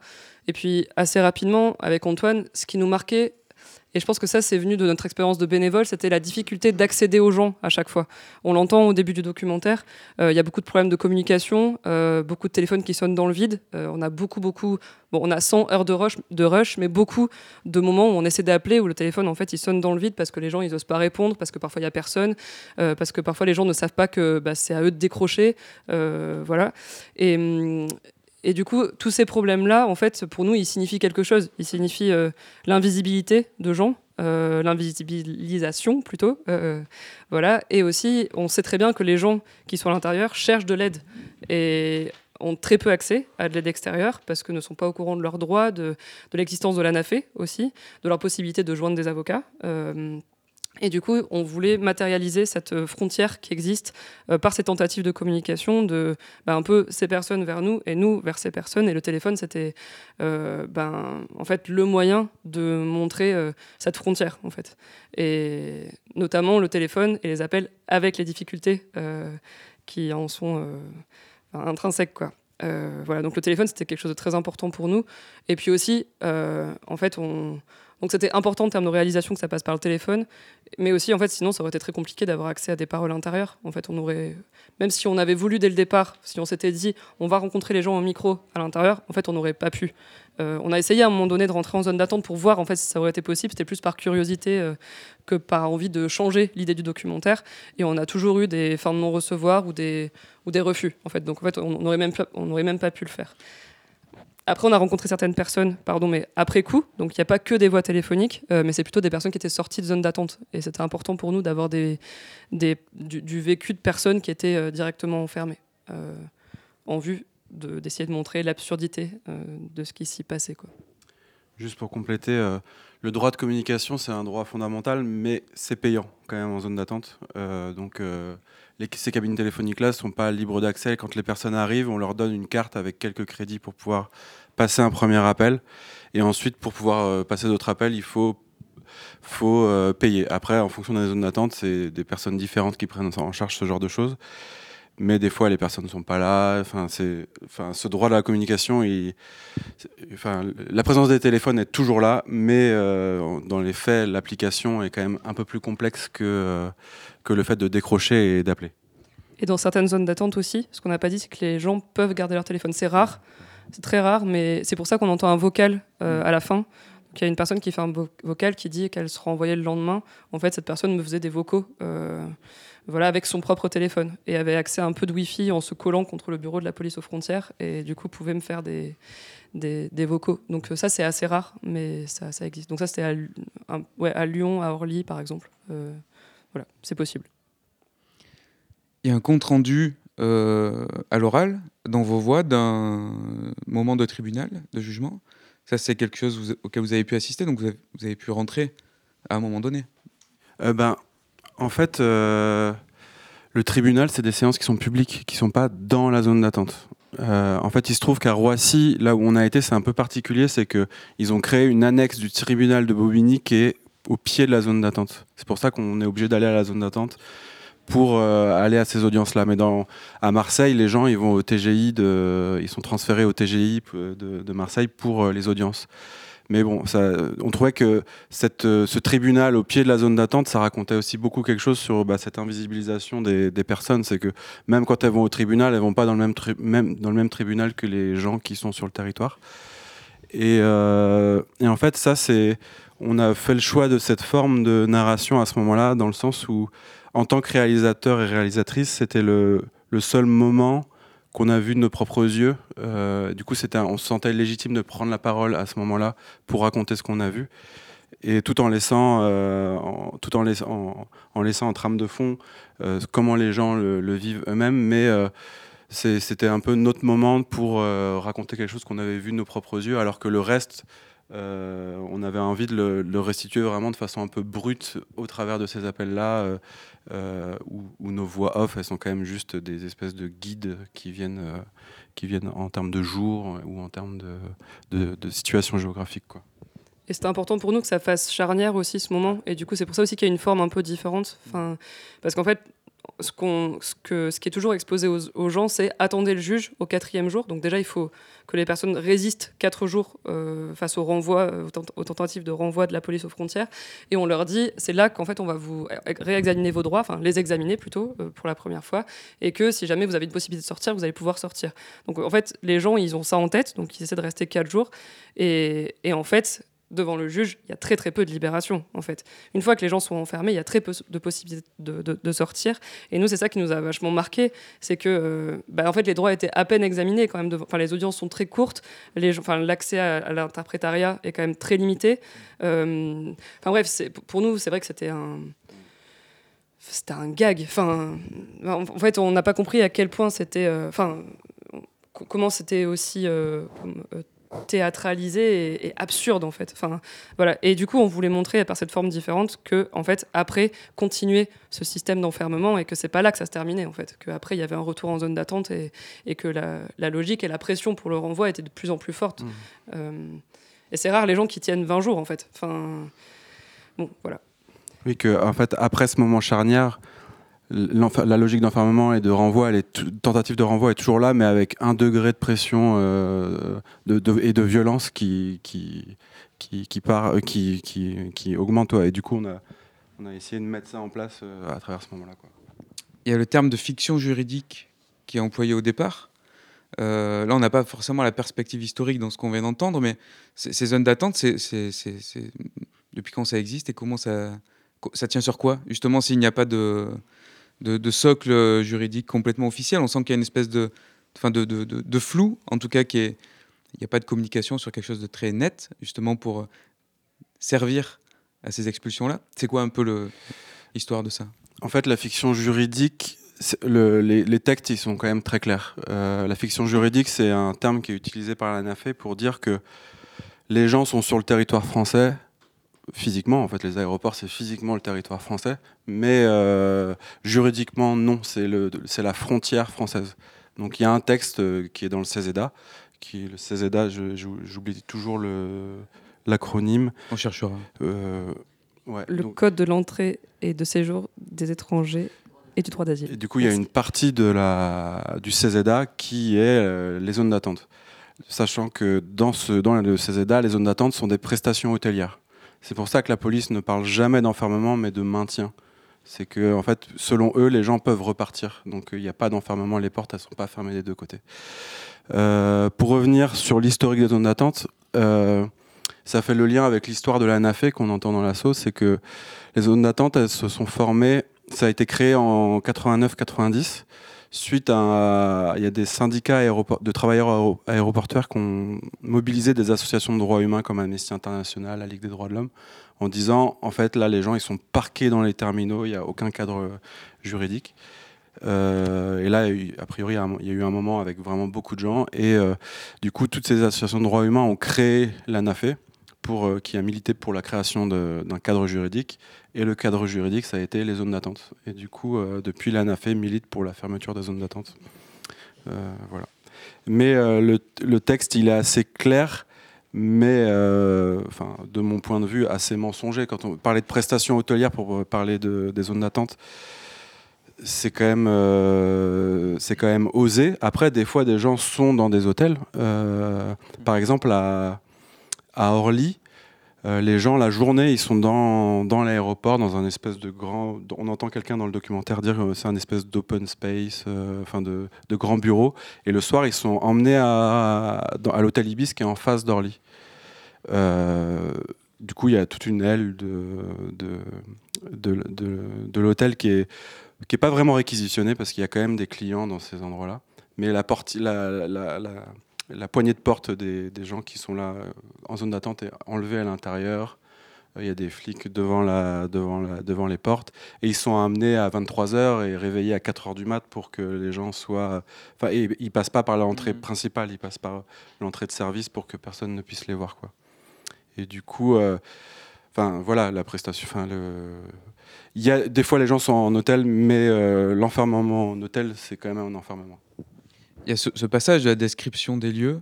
Euh, ça, est-ce que c'est dans les euh, pratiques Enfin, l'ANAFE demande un peu régulièrement de décrire un peu où les gens sont pour savoir les conditions. C'est vous qui avez demandé aussi pour qu'on puisse euh, justement, voilà, avoir un peu cette restitution-là, qu'on y soit un peu quand même? L'ANAFE recueille des témoignages. Donc, l'ANAFE, souvent, enfin il y a certains bénévoles d'ailleurs qui le font plus que d'autres parce que souvent, euh, bah, il y a des spécialisations aussi au sein de, la NAFE. Il y a des gens qui sont plus euh, concentrés sur certains sujets. notamment là, quand on y était, il y avait Judith, une bénévole, qui faisait beaucoup de, de recueils de témoignages. Donc, posait des questions hyper précises sur euh, les premiers documents, c'était quoi, comment ça s'est passé, on vous a dit quoi. Enfin voilà, des choses hyper précises. Mais par contre, sur les lieux, c'était plutôt nous.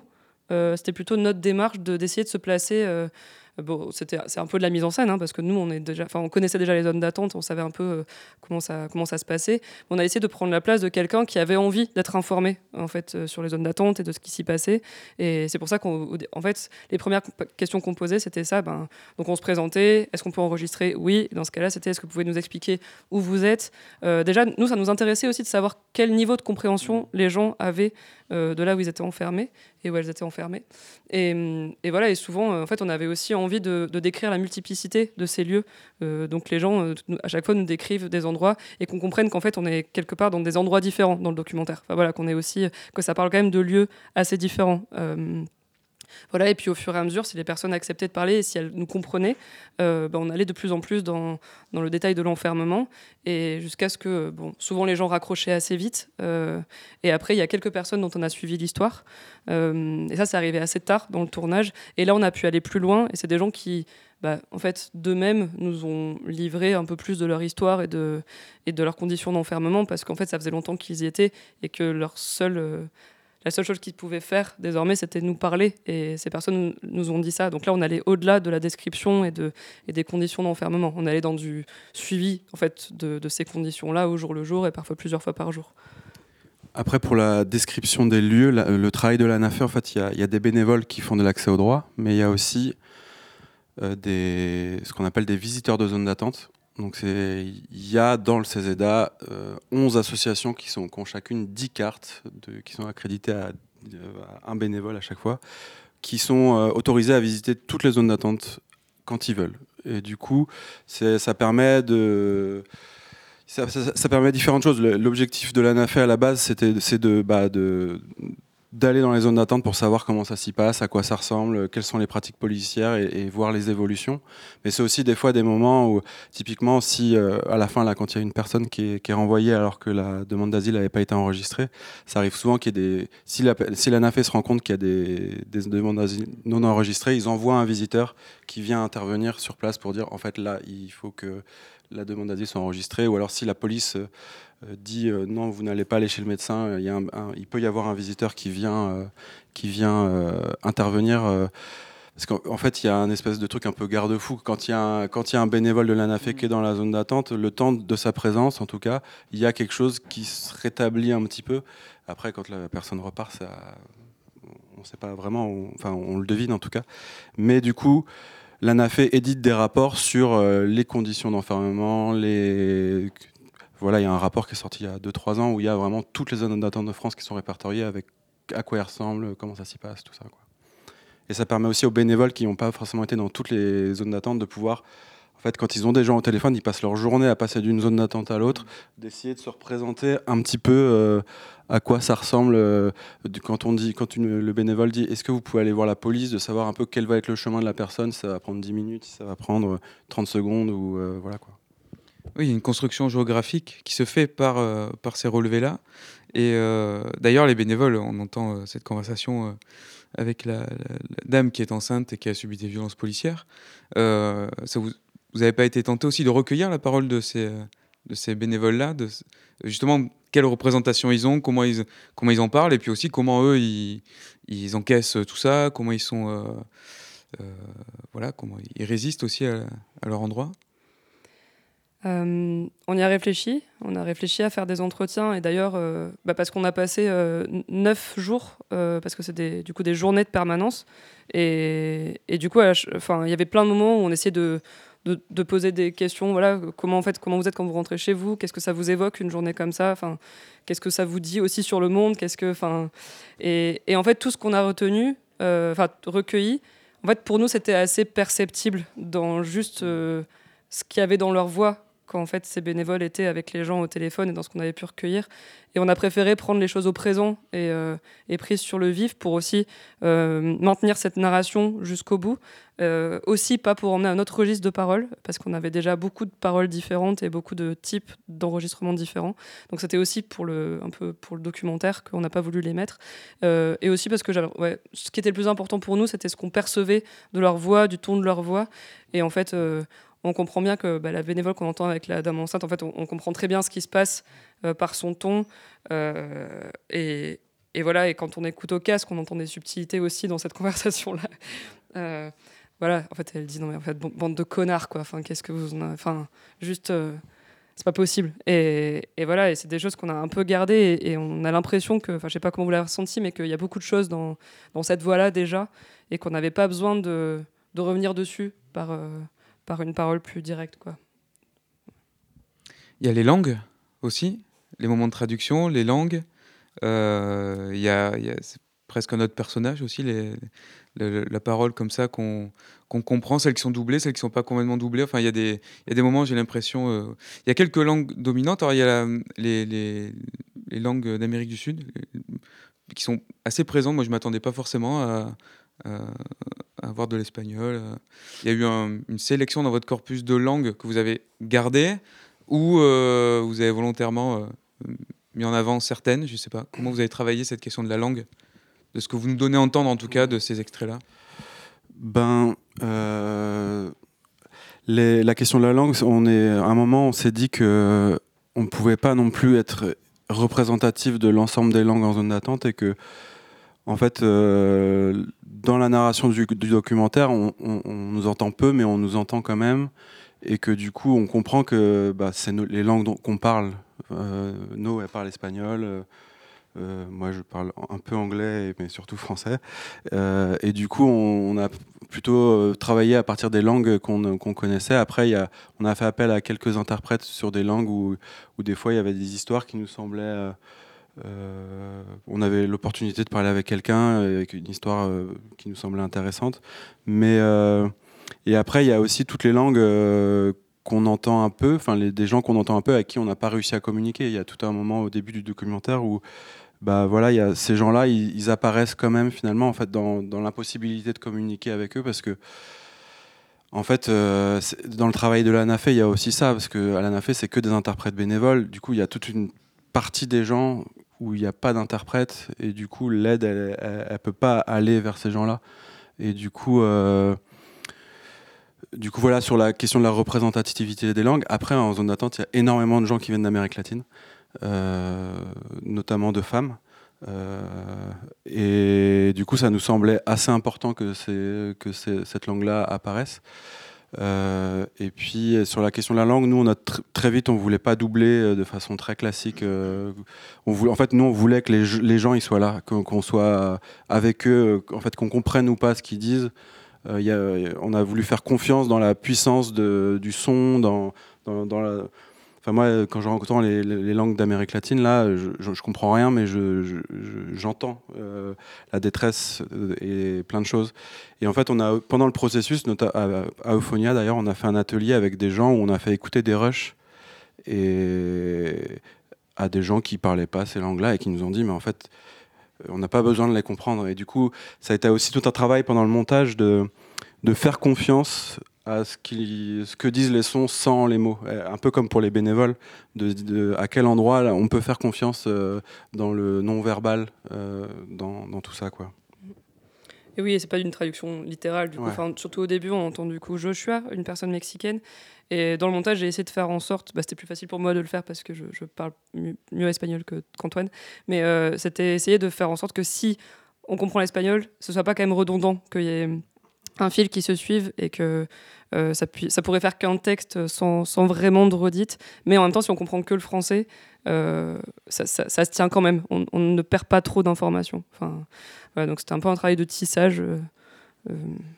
Voilà. Et puis on a joué beaucoup sur les panoramiques pour pouvoir faire exister ces langues euh, ensemble. En fait, euh, souvent, on a, mis, fort les deux langues, mais chacune de leur côté. Et du coup, euh, ça nous permet, le, cerveau, il, fait le travail pour pouvoir comprendre et en même temps entendre ce, son-là. Quoi. La stéréo nous a été plutôt un outil pour ça. Et alors, il y a cette personne qui parle français, mais qui a fait un trajet Amérique-Istanbul-Londres c'est un, quelqu'un de réel ou c'est une composition?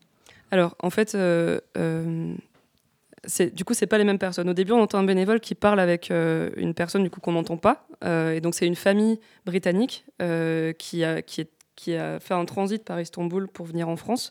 donc ça, c'est un, premier sujet.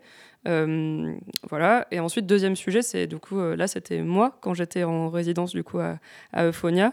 donc à Radio Grenouille. À un moment donné, en fait, on appelait comme toujours les zones d'attente, et puis je tombe sur cette personne donc au début, j'ai un peu euh, bugué.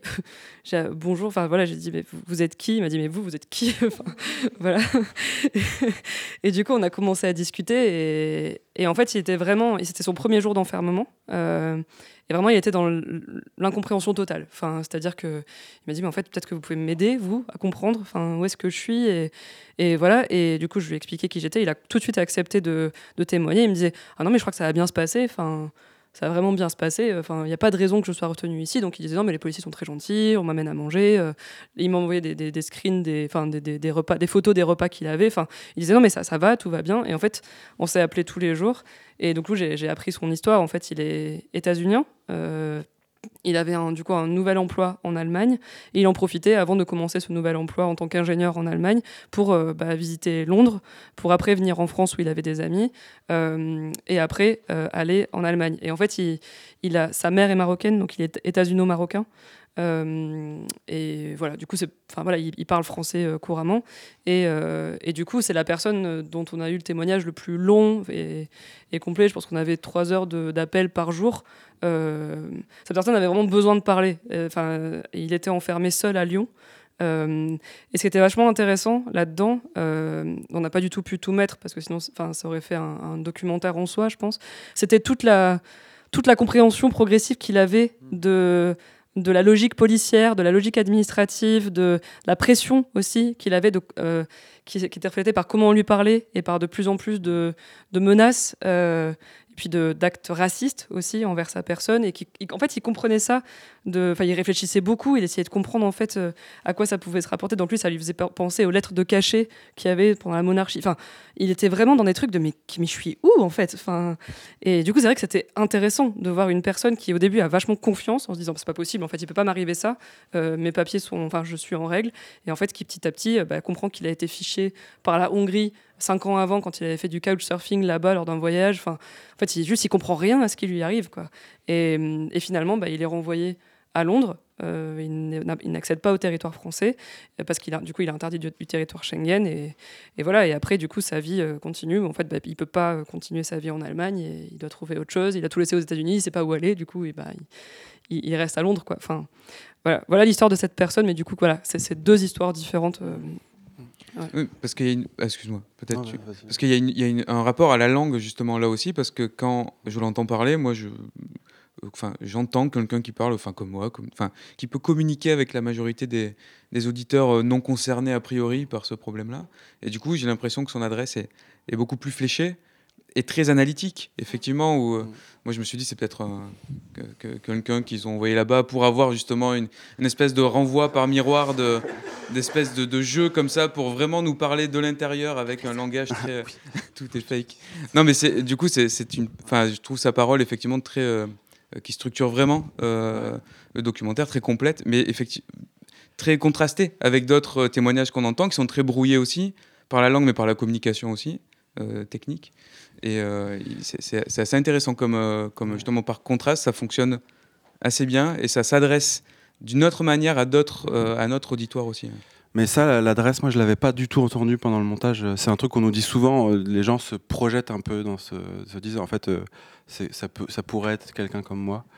Et moi, je l'avais pas saisi. Moi, quand on a, quand c'est No qui a, qui, a, suivi cette personne-là, et moi, quand je l'ai entendu, je me suis dit, en fait, dès le départ, moi, en zone d'attente, il n'y a pas que des demandeurs d'asile. Surtout, il n'y a, y a, surtout pas des demandeurs d'asile. Et du coup, l'idée, c'était quand même de ne pas faire un documentaire sur, euh, sur la migration et la demande d'asile.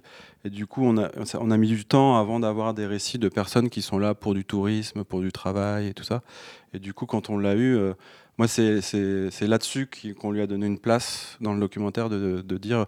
Euh, en fait, c'est l'aléatoire, il est là pour euh, toute personne euh, qui veut passer ces frontières-là, toute personne racisée qui veut passer ces frontières-là. Et, euh, voilà quoi. Moi, ça m'a vachement marqué ça quand même, ce que tu disais. De... Même les bénévoles qui disaient aussi, c'est marrant parce que les personnes qui parlent français et qui ont un peu notre profil aussi, en fait, on a vachement plus d'empathie et, on... et en fait, ça nous impacte d'autant plus qu'on mmh. se dit que nous, on pourrait être dedans. Je sais pas, pas, moi ça m'a fait réfléchir. Bah, notamment par le prisme du langage, du langage français maîtrisé en fait. Et, et, là, vu qu'on est euh, le, le euh, les personnes racisées qu'on peut entendre, euh, si elles parlent un français complètement transparent, elles sont plus euh, racisées, et, et, notamment par le son et par, le, par cet outil du téléphone. Mmh. Et par le, c'est là où il y a un, un, une petite distorsion par rapport au, un peu à, au repérage que tu avais fait de diversité des profils par rapport aux diversités des situations. En fait, ça, ça, ça, ça, ça fonctionne aussi euh, différemment quand euh, on reçoit juste le, le message audio. Quoi. Bah, c'est l'avantage du son aussi. Enfin, de... On y revient toujours. Un micro est disponible si vous voulez proposer euh, une idée, une réflexion sur ce documentaire. Euh, N'hésitez pas. Euh, non, je rebondissais sur euh, ce que vous disiez en fait à propos de cette personne avec qui vous avez tissé un lien, un, une relation plus longue. Et en fait, il y a un moment où cette personne parle en fait de, du fait d'être racialisé et du fait que cela était bah, très étroitement lié à, à ce qu'il se trouvait à vivre. Donc je me demandais, en fait, est-ce qu'il y a des personnes non racisées jamais dans une zone d'attente, en France ou ailleurs? Enfin, Est-ce que... Parce que la profilation raciale, j'imagine qu'elle joue un rôle hyper déterminant à la frontière, parce que souvent, j'imagine que c'est aussi des procès, des, enfin, toi, des, choses de, de, lecture, des papiers qui se font euh, d'une façon un peu subjective et arbitraire. Donc, j'imagine que c'est quand même... Euh... Et lui, il en parle, en fait. Donc, il a euh, ces regards-là. Oui, oui, oui. Et même la personne, en fait, euh, pendant le jugement, qui dit, en fait, euh, elle se rend compte qu'en fait, il n'y a, pas de blanc. Enfin, il y a pas de. Euh, moi, je ne sais pas s'il y a des personnes non, racisées. Je ne sais pas. Je pense qu'il y en a très, très peu. D'autant plus que bah, tu, le pointes, en fait, c'est dès les contrôles que, que les contrôles drastiques se dirigent vers les personnes racisées. voilà, je ne sais pas trop quoi répondre de plus, mais c'est vrai qu'il y a. Le racisme, c'est quelque chose que nous décrivent et que ressentent beaucoup les gens qui sont enfermés, en tout cas. Moi, je pense qu'il n'y a pas de personnes non racisées en zone d'attente. En tout cas, on a été militant avant euh, de faire le documentaire. On n'a jamais vu de personnes non racisées euh, en zone d'attente. Et je pense que même cette discrimination commence avant, euh, avant les contrôles, dans le sens où les directives qui sont données, quand on parle de risque migratoire et tout ça, il y a quand même un truc derrière qui est profondément raciste dans dans les, dans les directives qui sont données aux policiers qui font eux-mêmes les contrôles. Oui, ouais, mais c'est clair. Moi, je me rappelle d'avoir fait beaucoup, beaucoup de fois les, les voyages en train à Italie et Marseille. Et évidemment, personne n'a jamais contrôlé mes documents. Enfin, à chaque fois, on s'est arrêté une heure entre Menton et Ventimille euh, pour les contrôles des documents. Et moi, j'ai jamais été contrôlé. Hein. Donc, euh, c'est très très clair la, la profilation du contrôle même. Euh, qui, qui, précède en fait les contrôles des documents. Ouais, N'hésitez pas à faire un, un, signe à Julien. Du coup, j'avais une, une, question ah, aussi. mais oui, mais oui, tu peux aussi. Non, euh, en fait, j'en ai, j'en ai, j'en ai vraiment beaucoup, beaucoup des questions. Mais, euh, mais euh, d'abord, la première question, c'est ça concerne combien de personnes? C'est-à-dire qu'il y a combien de personnes qui sont enfermées dans ces, dans ces zones? Ça, c'est la première question que je voudrais vous poser. La deuxième question, parce que j'arrive pas tout à fait à comprendre comment on atterrit véritablement dans les, dans les zones de dans, ces zones d'enfermement. Euh, pour moi, quand on arrive sur le territoire français, bon, vous avez en partie répondu à la question en disant que, en parlant de cette fiction, euh, de cette fiction juridique que pouvaient représenter ces, zones, donc on n'y sont pas véritablement en territoire français. Mais avant ça, quand ils arrivent à la frontière, la demande de droit d'asile me semblait, euh, mais sûrement très très naïvement, un, un droit. Euh, un droit non, non sélectif, quoi, c'est-à-dire qui pouvait concerner absolument tout le monde. Euh, donc voilà, je, voulais juste que vous retraciez un petit peu la, ce qui mène en fait les, gens à, atterrir dans ces zones, et puis combien de personnes ça, concerne. Eh ben, pour le nombre de personnes, euh, la grosse zone d'attente en France, c'est Roissy. Donc à Roissy, il y a entre euh, 70 et 120 personnes par jour qui sont enfermées. Et je pense, je crois qu'à l'échelle générale de la zone d'attente, c'est 8000 personnes par an. J'ai ce chiffre aussi. Ouais, qui sont en France En France. En France, ouais. Euh, pour ce qui se passe à l'étranger, on pourra peut-être y revenir après. Mais, Euh, 8000 personnes. Après, euh, voilà, par exemple à, Marseille, il y a toujours, il y a trois zones d'attente à Marseille, par exemple. Euh, il y en a une au port, une à l'aéroport, il y en a une, une aile du Canet, donc du centre de rétention administrative. Il y a toujours euh, entre une et cinq personnes. À Lyon, non, il n'y a pas toujours quelqu'un. À Orly, il y a toujours entre 5 et 10 personnes. voilà. Et pour la, la question du placement en zone d'attente, il y a plein de façons d'arriver en zone d'attente. Euh, bah, en fait, toute personne demandeuse d'asile à la frontière est placée en zone d'attente parce que c'est, en fait, c'est pas une demande d'asile, c'est une demande d'entrée sur le territoire au titre de l'asile. Donc, il y a un, pré-examen très rapide. Euh, toute personne qui dit, enfin, dont la demande d'asile est enregistrée plutôt, euh, a un entretien avec l'OFPRA le lendemain, mais qu'un entretien de 15 à 45 minutes, donc qui est quand même un entretien beaucoup moins poussé que sur le territoire et le soir même a une réponse de sa demande d'asile, euh, de sa demande d'entrée sur le territoire au titre de l'asile. Et si elle est validée, ben, en fait, la personne a un laissez-passer de 7 jours pour euh, aller à la préfecture. 8 jours pour aller à la préfecture. Euh, après, pour les, les une des, un, des trucs pour le placement en zone d'attente, c'est ce qu'on appelle les garanties de représentation. Donc, c'est les papiers. Donc, c'est euh, le fait d'avoir une assurance, d'avoir la somme nécessaire, de pouvoir justifier une somme nécessaire en fonction de la durée du séjour, euh, le billet d'avion le billet d'avion retour, une attestation d'hébergement, tout ça. Sachant que ces documents-là peuvent être contestés par la police. Euh, en zone d'attente, il y a souvent l'hébergement qui, est contesté par la police. Et si, si, si c'est contesté, et que ça s'avère vrai, c'est pas pour autant que les gens vont sortir de zone d'attente. C'est aussi ça qui est, assez dingue avec les zones d'attente, c'est que entend une dame à un moment au début du documentaire qui est placée en zone d'attente parce que son visa est considéré comme faux par la police. Il est avéré vrai le lendemain, mais elle est maintenue en zone d'attente et elle doit attendre le quatrième jour que le juge la fasse sortir. Et encore, elle a eu de la chance de tomber sur un juge qui l'a fait sortir.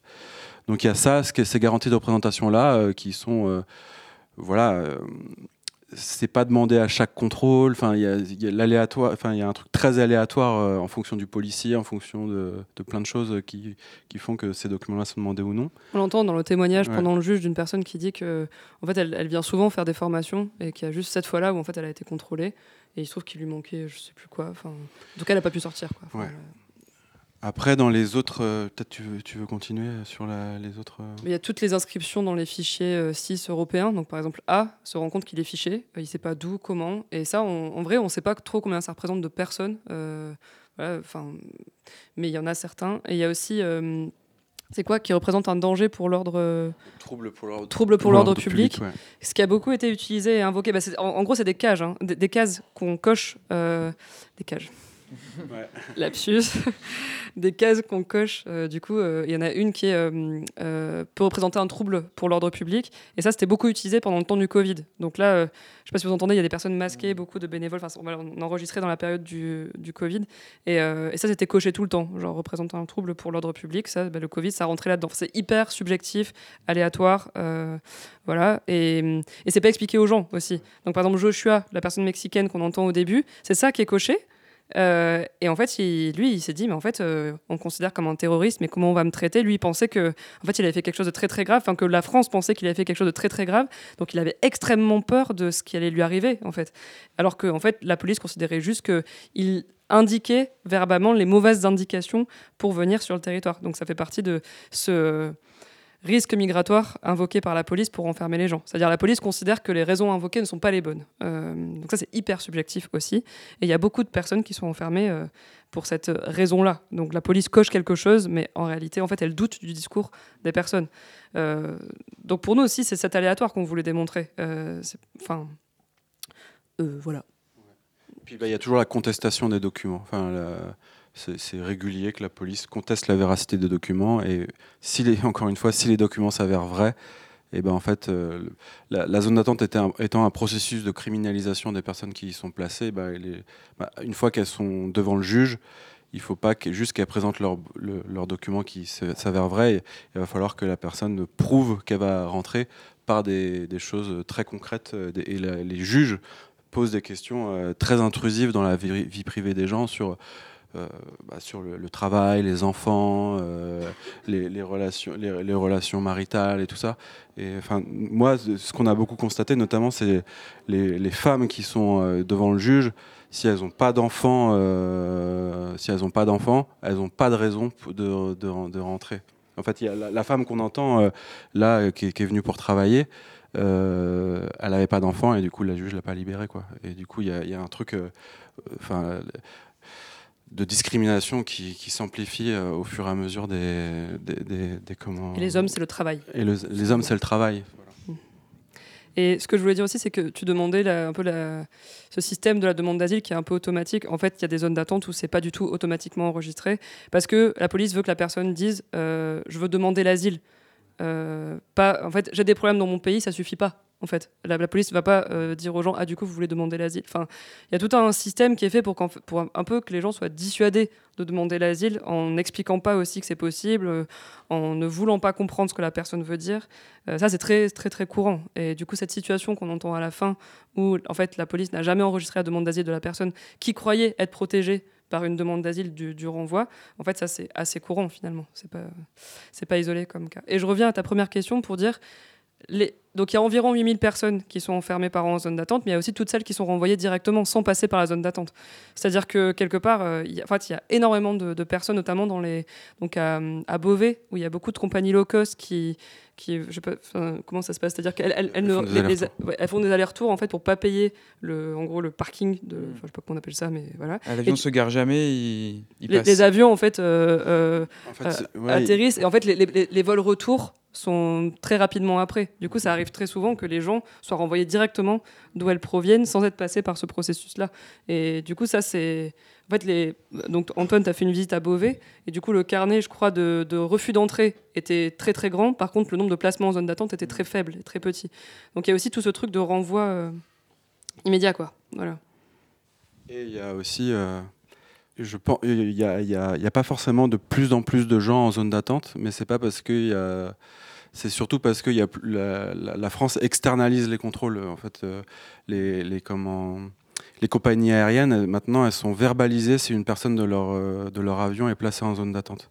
Et du coup, euh, les, compagnies aériennes se transforment en gendarmes au, moment du départ. L'externalisation, ça a commencé par les visas, puis il y a les compagnies aériennes, et puis maintenant, il y a des accords de, qui, sont, qui, sont, qui sont faits avec des pays sur des, des crédits de développement qui sont débloqués que si il y, a un durcissement des, des, des contrôles au départ. Des contrôles au départ. Du coup, ce chiffre du nombre de personnes en zone d'attente, il est presque.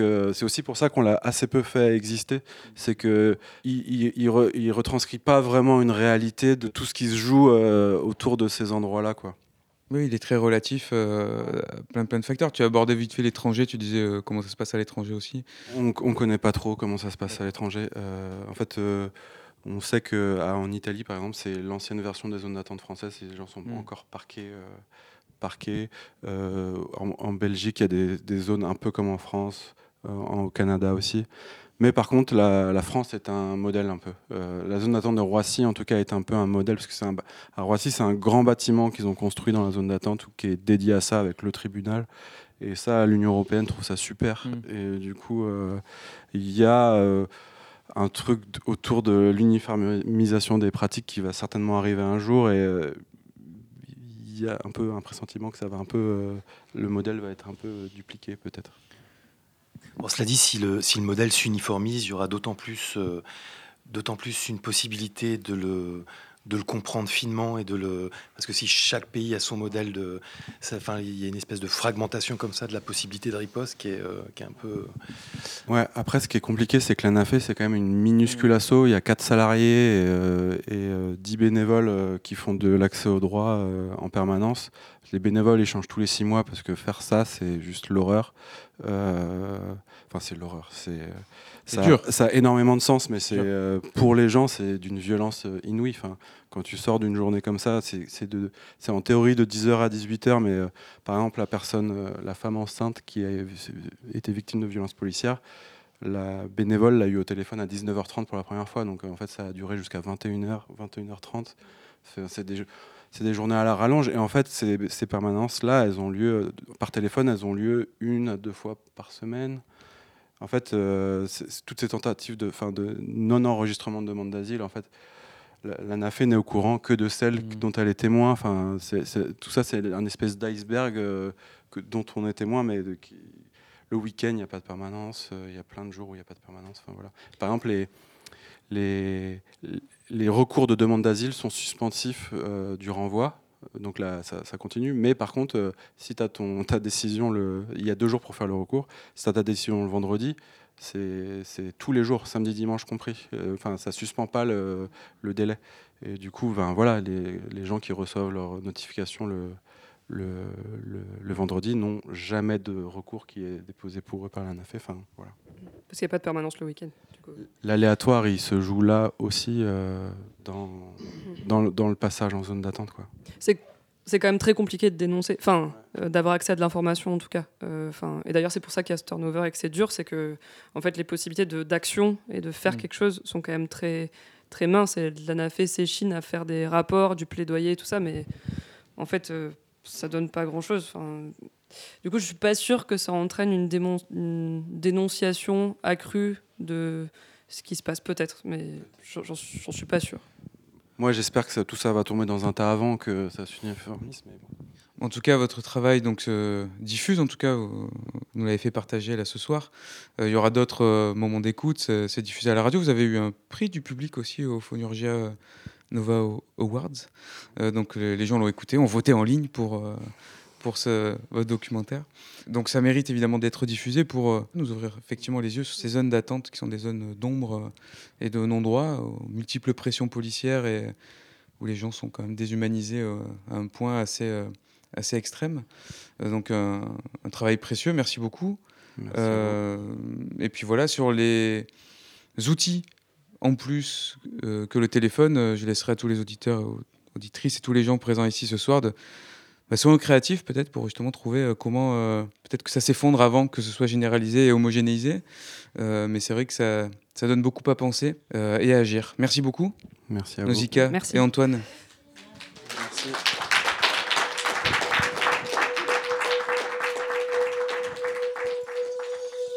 L'art de l'écoute. Tendez l'oreille. C'était une rencontre avec Antoine Boujard et Nausicaa Preis autour de leur documentaire Enfermé nulle part, dans le cadre des rendez-vous de la création radiophonique, programmation mensuelle organisée par le Vidéodrome 2 et Radio Grenouillophonia avec un collectif composé de Chloé Despax, Emmanuel Viget, Isota Trastevert, Julien Chenel, Amélie Perrault et Jean-Baptiste Imbert. Enfermé nulle part a reçu le prix du public dans la catégorie Archives de la parole au Phonurgianova Awards 2023 et le prix Grandes Ondes au festival Longueur d'onde 2024. Une création suivie et accueillie avec bonheur à l'atelier studio de Phonia. Toutes les émissions de l'art de l'écoute sont sur le site de Radio Grenouille et les plateformes de diffusion en ligne. Merci d'avoir partagé ce moment en notre compagnie. À bientôt!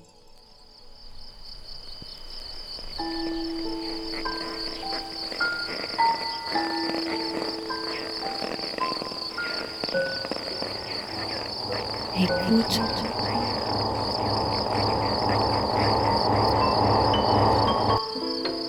Ouvrir ses oreilles. Des bruits, du son. L'art de l'écoute. L'art de l'écoute. Tendez l'oreille. l'oreille. L'art de l'écoute. L'art de l'écoute. Le créneau dédié aux explorations Aux sonores. explorations sonores. Le créneau dédié aux explorations sonores. Dans l'univers des sons. Une soirée à l'écoute. Des sons.